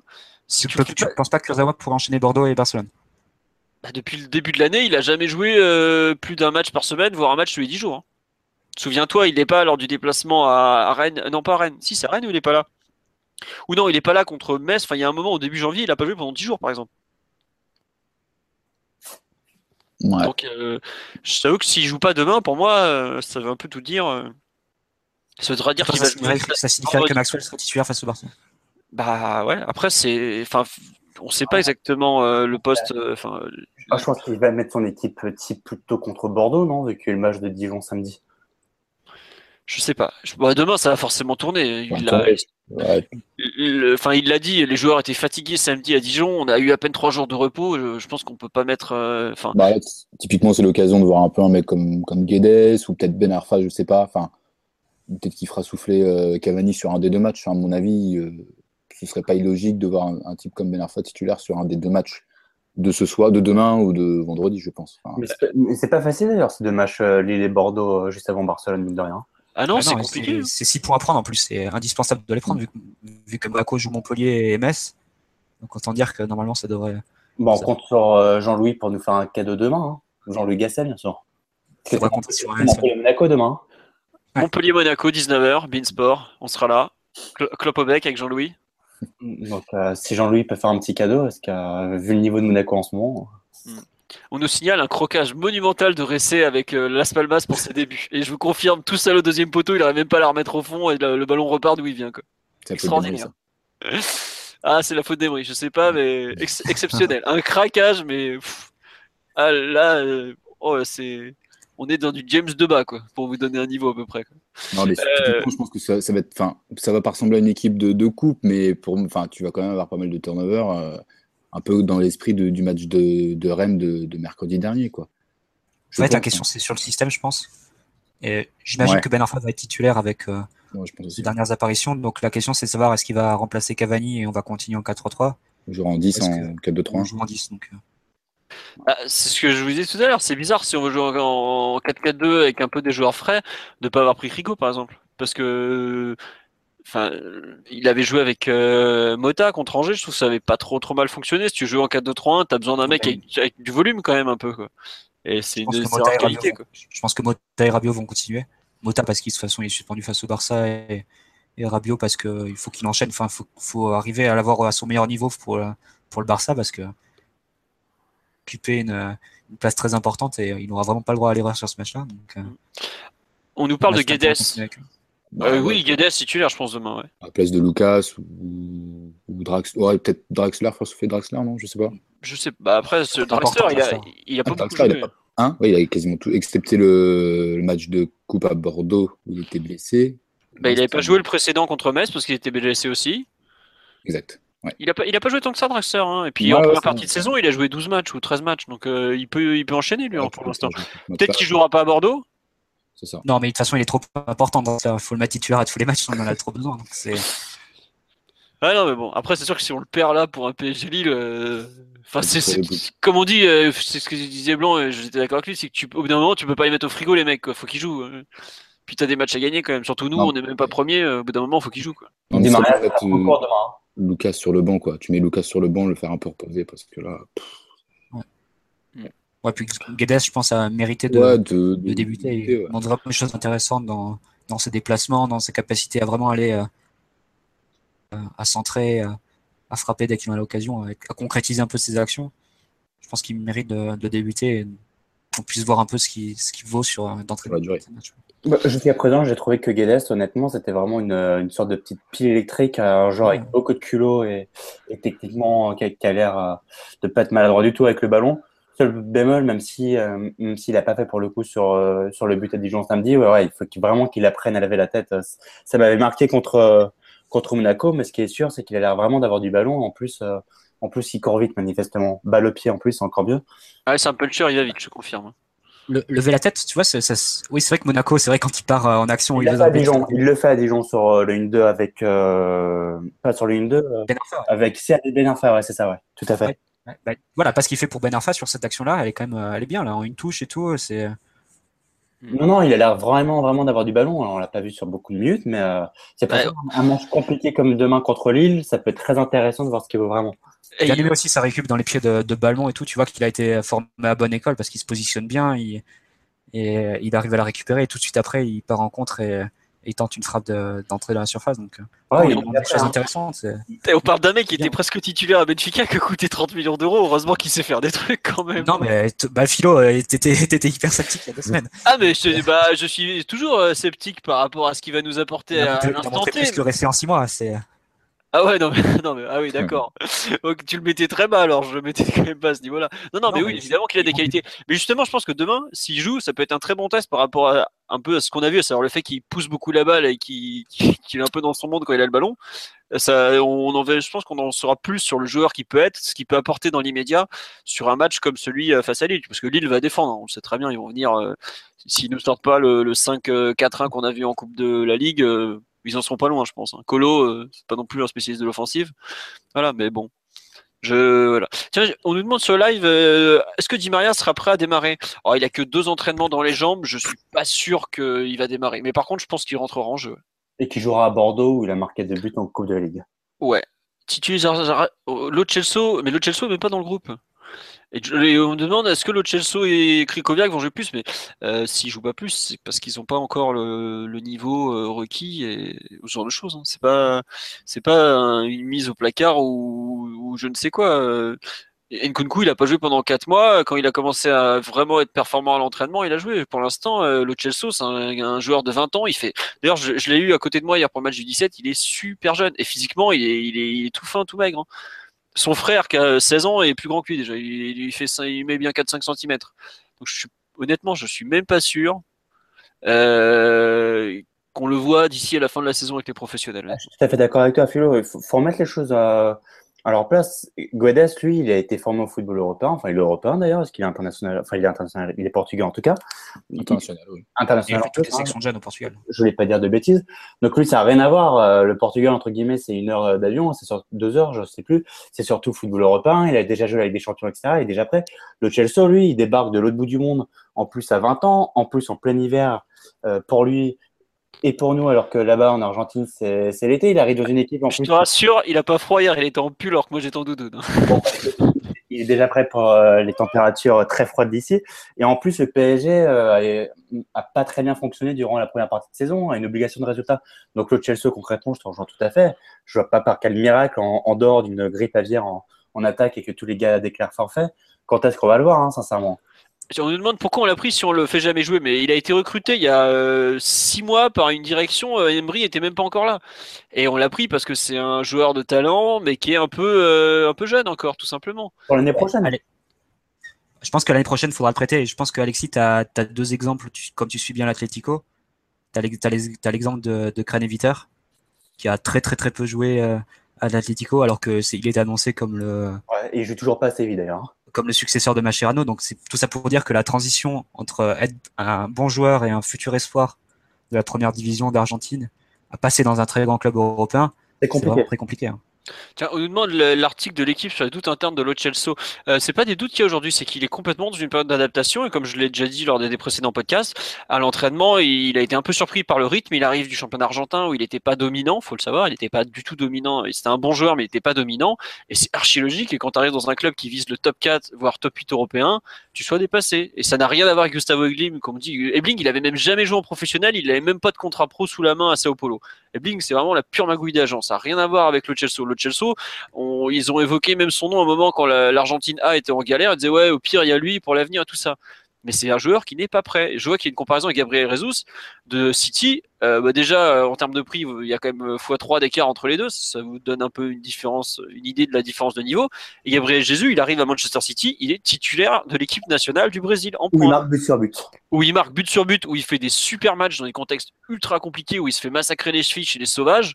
Parce qu'il faut quand même le dire que la zone Amérique du Sud, les, les qualifs, c'est un truc de sauvage où tu vas avec une lance. Équateur, Paraguay et tout. Voilà, ce genre de truc. Ou Pérou, ou l'autre fois, ce qu'il a mis encore. Euh, le Chelsea, il a même jamais été appelé en section nationale. Il est joué avec les Olympiques. Et il était même pas titulaire dans la section olympique euh, au début des JO, par exemple. C'est pour ça qu'il va falloir avoir beaucoup de patience avec lui. Alors, il a un joli nom, il est gaucher argentin, il vient du, de, de la Pampa, c'est cool. Mais aujourd'hui, il est pas prêt pour débuter en Ligue 1 euh, à Si, l'instant T. je comparais avec euh, Gabigol, l'Inter avec Gabigol, ils ont exactement le même problème. Gabigol, on voit bien que c'est un joueur qui a du talent, etc., beaucoup moins que Gabriel euh, Jesus, mais tout le monde en Italie le dit, il, il est pas prêt. Et ben, le Chelsea, c'est exactement pareil. Donc, c'est des gars qui arrivent à 20 ans, qui ont du talent plein les pieds? Le problème, c'est que le football européen, avant d'avoir du talent, du talent pardon, plein les pieds, il faut surtout être prêt physiquement. Et pour l'instant, le Chelsea, manifestement, c'est exactement ce problème-là. C'est que tant qu'il sera pas prêt physiquement, on, on le verra jamais. Hein. Et ça, ça Je pense prend qu'il du temps. faut, il faut réfléchir à un prêt pour lui l'année prochaine, histoire qu'il ait un peu de temps de jeu dans un contexte moins, moins concurrentiel. Parce que là, pour lui, il est quoi? Il est joueur numéro 20, 21 de le- du groupe? Ouais, c'est ça. Bah, je dirais même 21-22. Là, regarde, l'autre jour, il était, de- il était le 18e, alors qu'on avait 6 joueurs absents. Donc voilà, ça, Ouais. veut dire, voilà, ça, ça veut dire où il en est, le pauvre. Ah oui, c'est vrai, là, t'as les. Et oui, en ce moment, Ah, t'as ouais. pas Verratti, Pastore, Meunier, euh, comment il s'appelle Di. Maria et Krikoviak. Maria est là. Di Maria est là. Oui, non, non, mais c'est pour ça qu'il est ressorti du groupe, le Chelsea. Et quand Di. Maria est revenu, le Chelsea est ressorti. Krikoviak, c'est une autre problématique encore. Il est numéro 20. mais- Oula, c'est un peu coupé, Mathieu. Non, mais oui, c'est. C'est un peu compliqué, quoi. Après, c'est un achat sur le long terme. Hein. Faut pas non plus faut Ouais. pas s'attendre à ce qu'il débute et ce qui fracasse la concurrence euh, instantanément. Surtout que ça commence quand la saison en Argentine? Il a, enfin, c'était, Bah, il arrivait, il avait une saison complète dans les jambes. il a dans les jambes, il a fait les JO en plus. Donc, euh, je veux dire, physiquement, il est pas non plus au top du top. Voilà, faut, faut lui laisser le temps aussi. Donc, c'est une vraie, para- vraie préparation sur le plan en, en- en Europe, en tout cas. Et puis après, on verra. Mais tu as, forcément cette, cette impatience, d'autant qu'on l'avait vu face au club africain. Il n'avait pas été mauvais, il avait fait quelques petites choses, mais voilà. Ça reste un match amical. c'est- C'était un amical, voilà, en plus. on- C'est surtout ça, c'était un amical, quoi. donc, euh, voilà, il a montré des, des belles promesses et forcément, tu as de la patience, tu as envie de le voir dans, dans un vrai match à enjeu. Mais voilà, faut, on savait très bien qu'il n'allait pas euh, arriver et débarquer titulaire instantanément. Ouais, Kri- Krikoviak, par exemple, parce que les deux étaient comparés, c'est pas du tout la même chose. Krikoviak, c'est plus des choix techniques euh, ou peut-être un peu un manque de rythme parce qu'il avait pas joué depuis un mois. Il a, il a joué avec la réserve, d'ailleurs, il a été plutôt bon. Enfin, après, on voit que c'est un joueur de, de calibre euh, européen, je dirais pas mondial, mais c'est un, joueur qui, est- qui, voilà, qui a des références. Bah, il il, est quand même derrière Nkunku dans la hiérarchie. Il a gagné une Europa League ou deux d'ailleurs, hein, quand même. Voilà, mais après, il est, dans, il est derrière Nkunku, mais il est pas non plus en concurrence directe. euh, Mathieu, tu mettras pas Nkunku tout seul dans la- devant la défense. A Nkunku, il a un avantage, il peut jouer quatre postes. Tu peux le mettre euh, les deux postes de relayeur, euh, ailier gauche ou ailier droit, il arrivera à s'en sortir. En début, de saison, en, début de, en début de saison, Emery prenait Krikoviak à la place de Nkunku. Ah oui, mais entre temps, euh, Donc, ça Nkunku, il a fait des bons matchs. Ouais, dans la. Et plus à l'aise avec ses pieds, quoi. Ouais, ouais, c'est un, ouais. C'est un peu ça. Euh, pour vous, est-ce que c'est pour revenir un peu sur ce PSG Lille Bon, on est à peu près tous d'accord sur la compo. Je pense qu'on aura du, on, on espère du Ben Arfa en tout cas, du, du Guedes, un peu, voilà. Mm. Euh, Qu'est-ce que vous en pensez de tiens notre spécialiste en chelseaisme euh, Rachel nous dit patientons les amis, mais patientons Rachel, patientons. Ils t'attendent toute la famille au camp des loges. On leur a parlé de toi. Non, concernant PSG Lille, est-ce que c'est le match pour faire tourner ou vaut mieux faire tourner à Bordeaux ce vendredi? Qu'est-ce que vous en pensez? Mais il va faire un mixte, je pense. Euh, je pense aussi, ouais. Enfin, Il l'a dit, il y a certains joueurs qui sont fatigués et en- entre-temps, tu as, le match, euh, t'as le match de Bordeaux vendredi. Donc on se doute bien qu'il ne pourra pas faire jouer tout le monde contre, enfin tous les titulaires contre Bordeaux parce que bah, le risque de se, de se blesser avant le match le plus important de la saison, en tout cas le, le plus alléchant contre le Barça est, est grand. Donc je, je pense que dans les deux matchs, il va, il va mixer euh, 4-5 titulaires, 4-5 joueurs un peu bis comme euh, Nkoukou, ouais. qui Pembe demain par exemple. Ouais. Bordeaux, Bah, je moi, pense que ça va ressembler beaucoup à une équipe type. hein. Parce que tu as 4 jours entre les Je deux. pense entre qu'il les deux changera que les latéraux en fait. C'est probable que demain il y ait les latéraux titulaires, euh, ceux qui sont disponibles en tout cas, enfin, et que et, et que ceux qui jouent contre Bordeaux seront pas ceux titulaires contre le Barça. Je sais pas si je me suis Tu penses, que ça, tu penses que ça va être que les. Ouais. les- Ouais, alors, Meunier, euh, Meunier et vient de revenir. Barcelone, t'as 96 heures. Il y a combien? Il y a 3-4 jours, c'est ça? Il y a 4 jours. Il y a En fait, il y, 96 a, il y a 3 jours entre Dijon et Lille, re 3 jours entre Lille et Bordeaux, et ensuite il y a 4 jours entre Bordeaux et Barça. Généralement, on dit que pour bien récupérer, il faut 3 jours. Il faut 72 heures entre deux matchs. Là, on a 4 jours. Meunier euh, sera Bordeaux et demain. Meunier sera trop juste pour lui demain. Il n'est pas dans le groupe. Donc, Ah, il est oui. pas dans le groupe, d'accord. mais- Ah non, mais si t'es pas professionnel, que tu révises pas les fiches quand on va pour le podcast, on va pas s'en Eh non, sortir. non, j'avais vu en plus, mais j'avais un, j'avais un petit doute sur. euh, il reviendra contre Bordeaux. Euh, Meunier, oui, oui. Bah, il est pas marqué dans la liste des blessés, il est marqué dans la liste des joueurs qui ont entraînement. Tu vois, je pense que Meunier sera titulaire face au Barça. Donc, euh, Moi, je pense aussi. Je pense aussi. Donc ma théorie s'écroule d'un coup. Euh, non, euh, bon, on verra bien demain ce qu'il en est. J'avoue que pour moi, c'est euh, peut-être plus le match pour faire tourner. Effectivement, euh, je- tu vois, si je devais choisir une répartition de, des mecs à faire tourner, ça serait plutôt 70% de, de mecs à faire tourner contre Lille et 30% contre Bordeaux, 60-40 plutôt que. Ah, je te rejoins. Voilà. C'est peut-être si on est à domicile, on a un peu plus de marge à domicile qu'à l'extérieur. Euh, faudra voir aussi euh, le résultat que fait Montpellier, euh, Montpellier, Monaco, enfin Montpellier, oui, indirectement, juste avant. tu sais qu'au passage, on est la meilleure de France à l'extérieur? Ouais, je sais. Et on Ah, est aussi depuis ce week-end la meilleure défense du championnat de nouveau. Mm. Mais après, pas on est la meilleure équipe à l'extérieur en ayant un match de plus. On dit toujours que Séville était la, la pire équipe de Liga l'année dernière à l'extérieur, et là, le PSG est la meilleure euh. On a quoi On a quand même 3 dé 4 défaites quoi, à l'extérieur. défaites, ouais. Quatre défaites. Et Mais on a euh, très peu de matchs nuls. Ouais. On- je Ouais, crois qu'on a fait plus de matchs nuls. Euh, Ouais. Je crois qu'on en a fait un ou deux, je sais plus. Il me semble qu'on avait fait un match nul à un moment. Enfin ouais, on a beaucoup de, on a perdu, je crois, plus de points pratiquement à domicile qu'à l'extérieur. Donc euh, bon, voilà. Effectivement, je crois que euh, Adrien euh, nous fait un brillant retour. Il a raison, on a fait zéro match nul à l'extérieur. On a perdu 8 points à domicile et 12 à l'extérieur. Euh, 12 à. euh, oui, c'est ça. À domicile, ouais, tu, ça, fais, tu fais Nice, hum, Saint-Etienne et Marseille. Ouais. Et Monaco? Et Monaco. Évidemment. T'as 4 nuls à domicile et 4 défaites à l'extérieur. Ouais. Là où j'étais choqué, je voyais les stats, c'était tu prends que 4 buts à domicile, 4 buts à domicile cette saison quand même, donc 2 face à, face à Nice. Nice Monaco. Nice Monaco. Ouais. Quand même- Et ça, ça te coûte des points à chaque fois, par contre. hein. Tu vois, c'est Ouais, pas genre c'est- euh, C'est ça. 3-0 contre Dijon, ça tape la barre à la fin. Non, non, là, ça rentre pas. Par contre, Ah ouais. Ouais, bah, c'est ça parce que t'as- t'en prends deux face à Nice et t'en prends deux dans le temps additionnel face à Saint-Etienne et face à Et Monaco. Monaco, ouais. Tu pensais que t'avais gagné les matchs. donc, euh. C'est ça. Ça te coûte cher par contre. on va vite demander à arrêter les arrêts de jeu. C'est connerie, là. Ah, c'est vrai, on vient de perdre 4 points. Enfin, on a perdu 4 points au parc dans les arrêts de jeu. ouais, tout à fait. à domicile. Et ça coûte cher. Très cher. Alors, euh, ouais. Euh, on nous dit, tiens, Draxler, faut le préserver contre Lille qui est en plein chantier. C'est vrai que Lille, ça- la composition qui va être alignée par les Lillois, il y a je ne sais combien de nouveaux joueurs. Je crois que ce week-end, il y en avait 4 déjà, ou 3. Là, je pense qu'il y en aura encore, ouais, pareil, 3 ou 4. C'est vraiment une équipe euh, particulière et complètement en train de changer. Donc bon, c'est Bah, dur de sur le papier, mais on sait que ça va ressembler à rien. Quoi. Enfin, ça me paraît délicat. Qui demain ils vont venir pour bétonner. Ils n'auront pas d'autre choix, je pense. Euh, oh bah oui, bah il l'a dit, Colo, qui comptait venir avec une équipe défensive, je crois. C'est généralement les équipes de Ligue 1, euh, elles viennent pas pour jouer. hein. Et sur Draxler, est-ce que ce serait pas l'idée de, de le mettre titulaire et faire rapidement la différence pour pouvoir le faire sortir à la 60e quoi? Ouais, mais on n'arrête pas trop su faire la différence rapidement. Je sais, mais bon. On va voir. Mais c'est vrai qu'il y a beaucoup d'incertitudes euh, dans ce 11 de départ. C'est bah, c'est bien, ça, c'est un peu, ça fait un petit peu de Si tu piment. sors, si tu sors Bah, Draxler, ce tu match. fais aucun créatif. Donc, euh. Ouais, on verra, on verra. Ça fait un match intéressant demain, sincèrement. Oui, c'est pas mal. Ouais. Bon après, je sais pas si le parc, sera très plein quand je vois le nombre de personnes qui veulent me faire gagner des places. mais euh, On fera des 35 000 maxi, quoi. on verra, on verra. Moins 43 d'après le, le site du club. Tout à fait. Et 70 000 selon la police. Oui, c'est ça. Euh, non, c'est le contraire.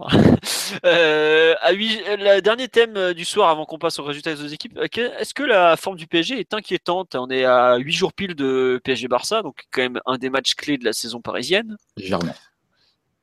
D'accord, bah vas-y, on t'écoute. euh, non, oui. non, non, je disais, c'est légèrement un match clé. Ah ok, je croyais que c'était légèrement inquiétant. Non, non, non, pas Ah du tout. Inquiétant, non. Enfin, je vois pas ce qu'il y a d'inquiétant. Enfin, Alors, meilleure oui. forme de la saison, limite. les résultats sont quand même euh, plutôt positifs. Bon, c'est vrai qu'il y a ce petit, a- il y a, bah, cet accro face à Monaco, mais bon, depuis le début de l'année, tu n'as pas perdu. Enfin, excepté Monaco, tu as gagné tous tes matchs. Donc, tu es quand même dans ta meilleure période de la, de la saison. Euh, bon, certes, c'est pas toujours euh, extrêmement flamboyant, mais il y a quand même une certaine euh, solidité qui se dégage. Euh, Draxler a apporté un, un petit surplus euh, de créativité. Les remplaçants, on l'a dit tout à l'heure, se mettent au niveau des, des titulaires. Donc, euh, inquiétant, non, mais euh, bah, on va dire qu'on est quand même dans une meilleure posture qu'on ne pouvait l'être au moment du tirage au sort. Ça, on- je pense qu'on est tous d'accord pour le dire. Après, voilà, évidemment qu'on ne sera pas favori et que euh, il y aura toujours, euh, le Barça sera toujours supérieur au, au PSG, mais inquiétant, non, je vois pas en quoi c'est plus inquiétant euh, que, que lors du tirage au sort. Au contraire, on est dans- il y a- Ah bah on a, enfin je sais pas, moi je trouve que je suis pas rassuré par rapport à notamment à la santé de Verratti. Là, il a toujours pas repris l'entraînement collectif. On nous dit, est-ce que s'il est euh, su- absent à Bordeaux, c'est forfait contre le Barça? Non, mais c'est sûr qu'il sera pas à 100%, quoi. Non, mais déjà, de toute façon, de base, euh, c'est inquiétant de jouer le Barça. Donc euh, voilà, mais après, non, enfin, je vois pas en quoi la forme actuelle du PSG permet de te dire que, voilà, si, après, si d'ici les, deux prochaines, les deux prochains matchs, t'as Cavani qui se pète et Draxler aussi, oui, là, ce sera, là, on sera inquiet. Mais pour l'instant, voilà, la seule inconnue réelle, c'est c'est Verratti. Évidemment que de l'avoir, ça, ça changerait énormément de choses. Tiens, à côté on- de ça, euh, Non, non, vas-y, fini, fini, fini. oui. à côté de ça, voilà, c'est le, le groupe, le collectif répond bien, euh, les, les Bah. individualités répondent présent.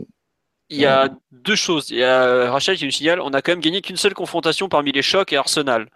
Euh, Enfin, je Pas vous comprenez ce qu'elle veut dire. Mais c'est vrai qu'on a Oui. battu Lyon deux fois euh, Ligue, de- le Ligue 1 et Trophée des Champions, mais c'est la seule victoire contre une grosse équipe. Et contre Monaco, on était tout proche et pareil, on lâche au dernier moment. C'est un peu embêtant. Ouais, ça c'est un constat global, c'est pas forcément le fait. Voilà.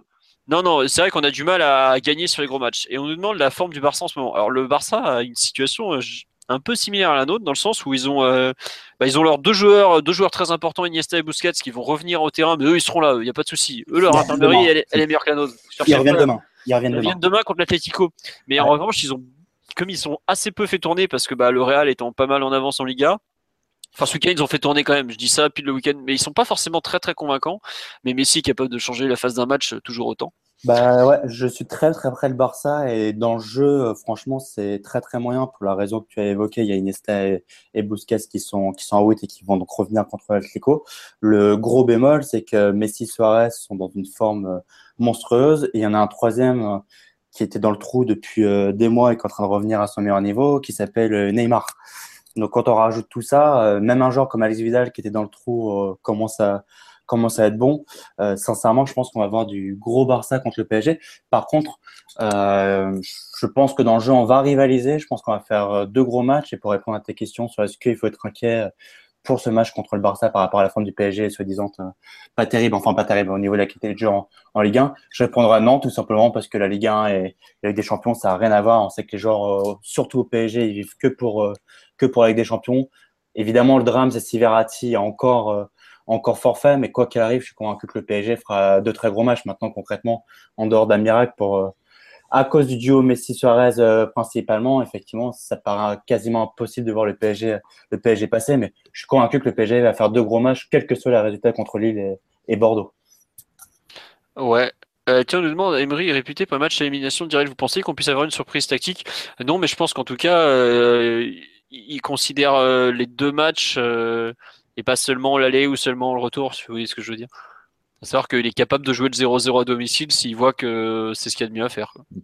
Ouais. Enfin, aller gagner à Et- Barcelone ou marquer des buts à Barcelone, c'est pas la meilleure des idées non plus. hein.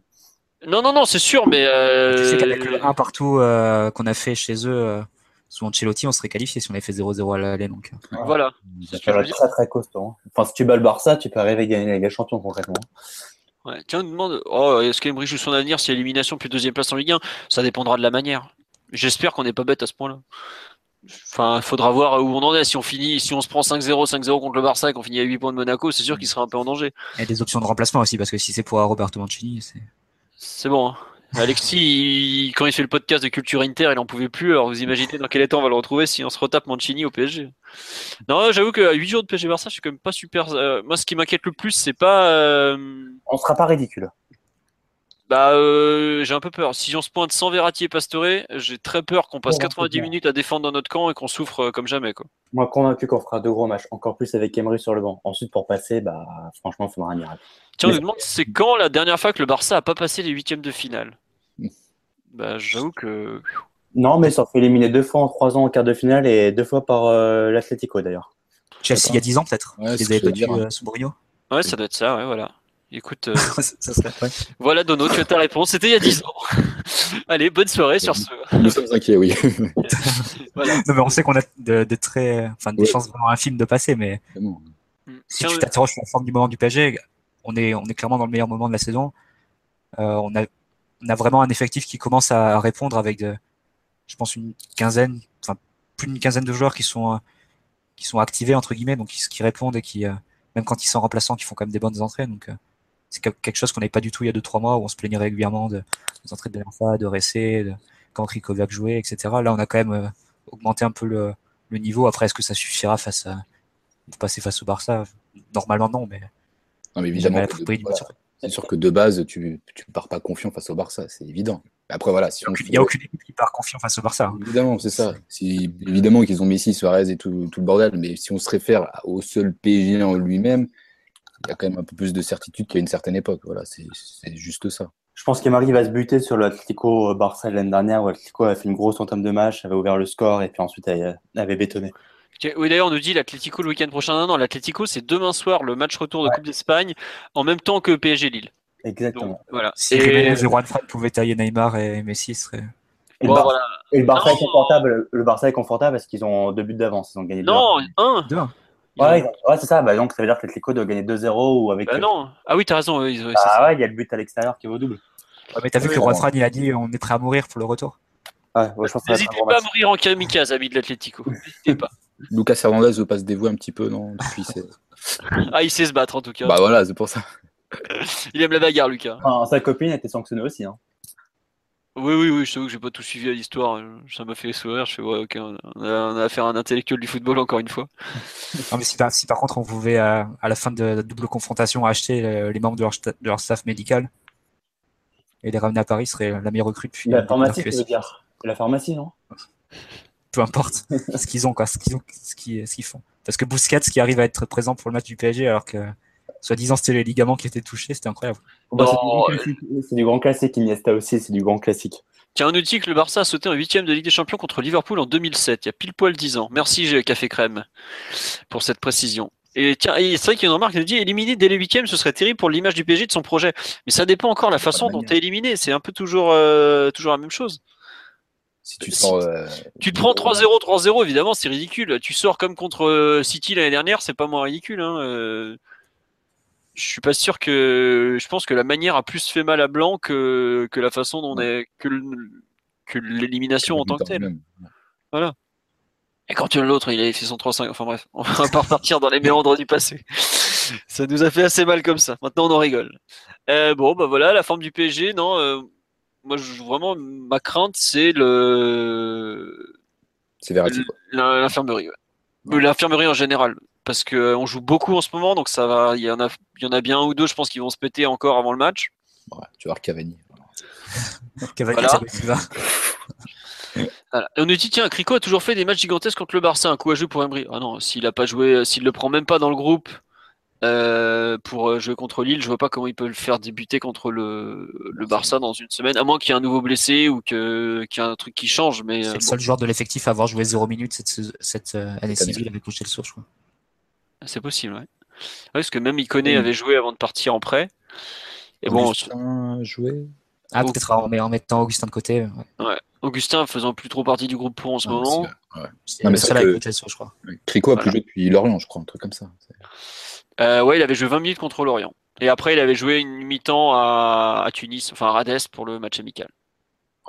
Voilà. On nous dit ouais, est-ce que la présence de Busquets n'est pas une bonne nouvelle vu ses pertes depuis le début de la saison? Euh, Ça, c'est, c'est un débat qui agite les Catalans depuis un certain temps, mais bon.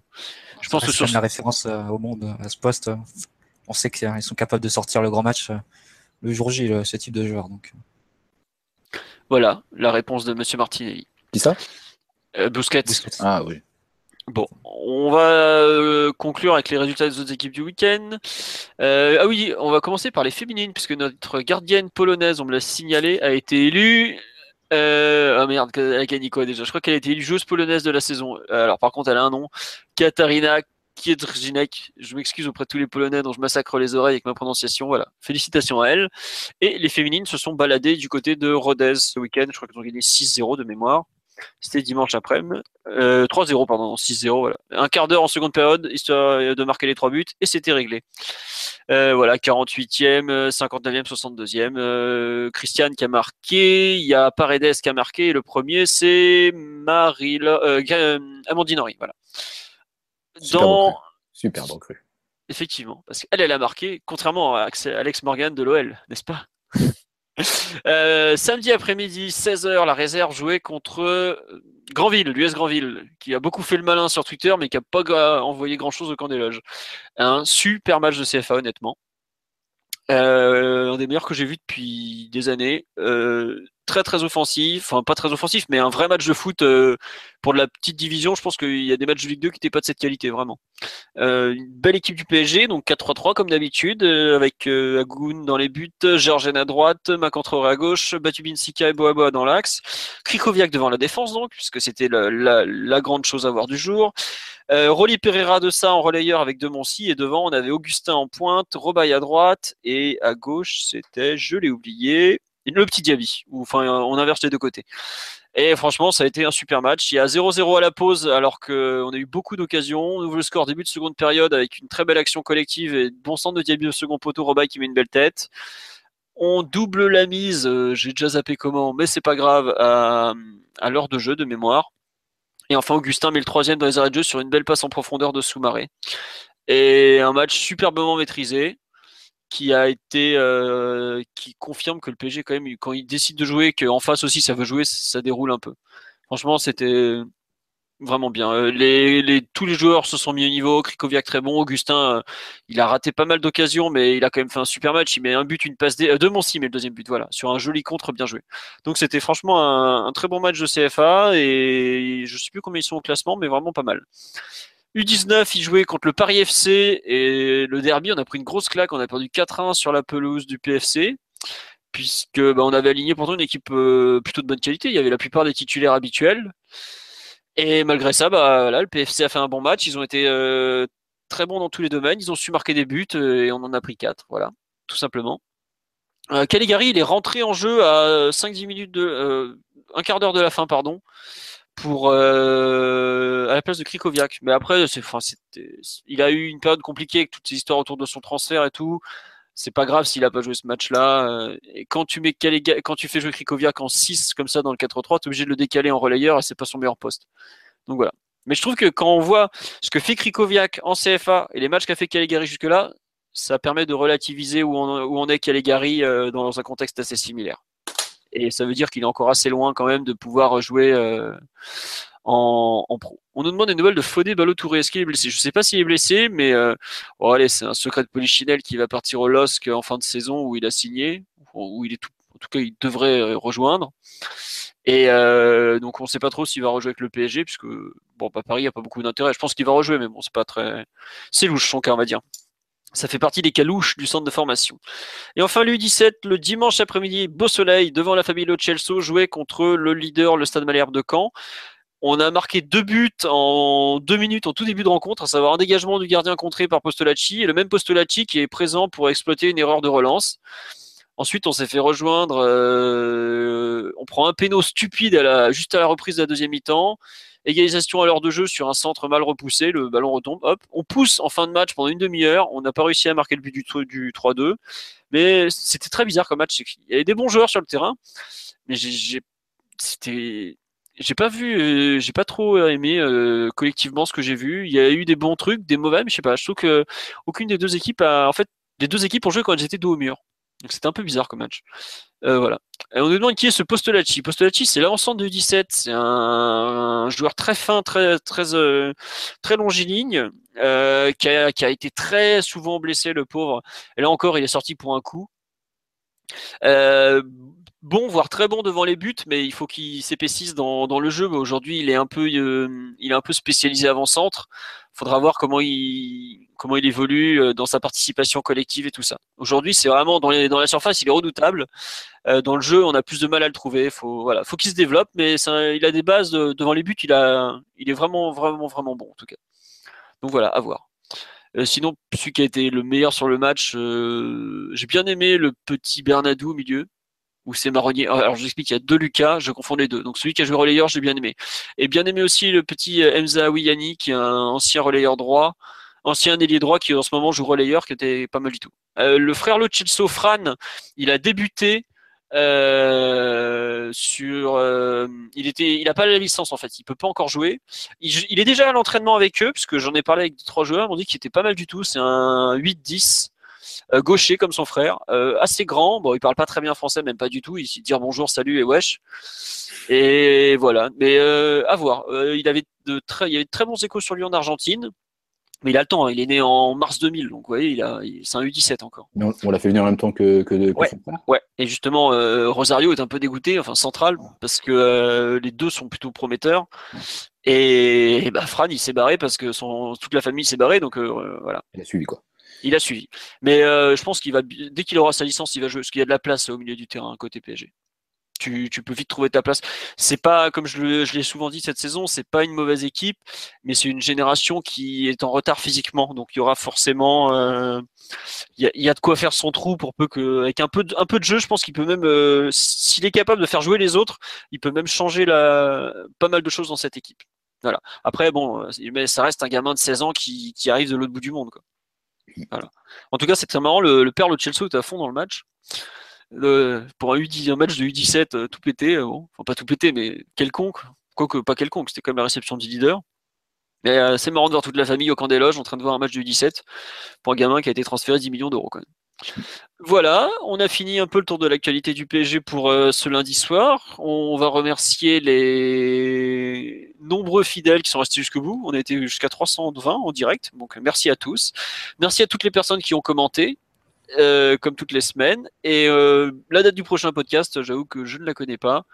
Euh, ça sera sur le site. Je ne sais pas si on fera un podcast après PSG Lille. On, verra selon les disponibilités de chacun. Vous avez vu, pour avoir Adrien Chantegrelet, c'est pas toujours facile. son attaché de presse est assez redoutable. voilà. Allez, je vous souhaite une bonne soirée à tous et à bientôt tout simplement. Ciao, ciao. Salut. Ciao. ciao.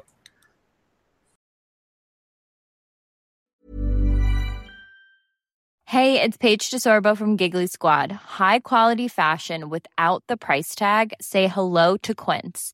I'm snagging high-end essentials like cozy cashmere sweaters, sleek leather jackets, fine jewelry, and so much more. With Quince being 50 to 80% less than similar brands.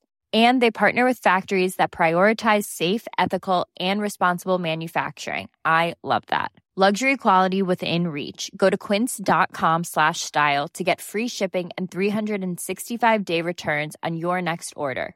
Quince.com slash style.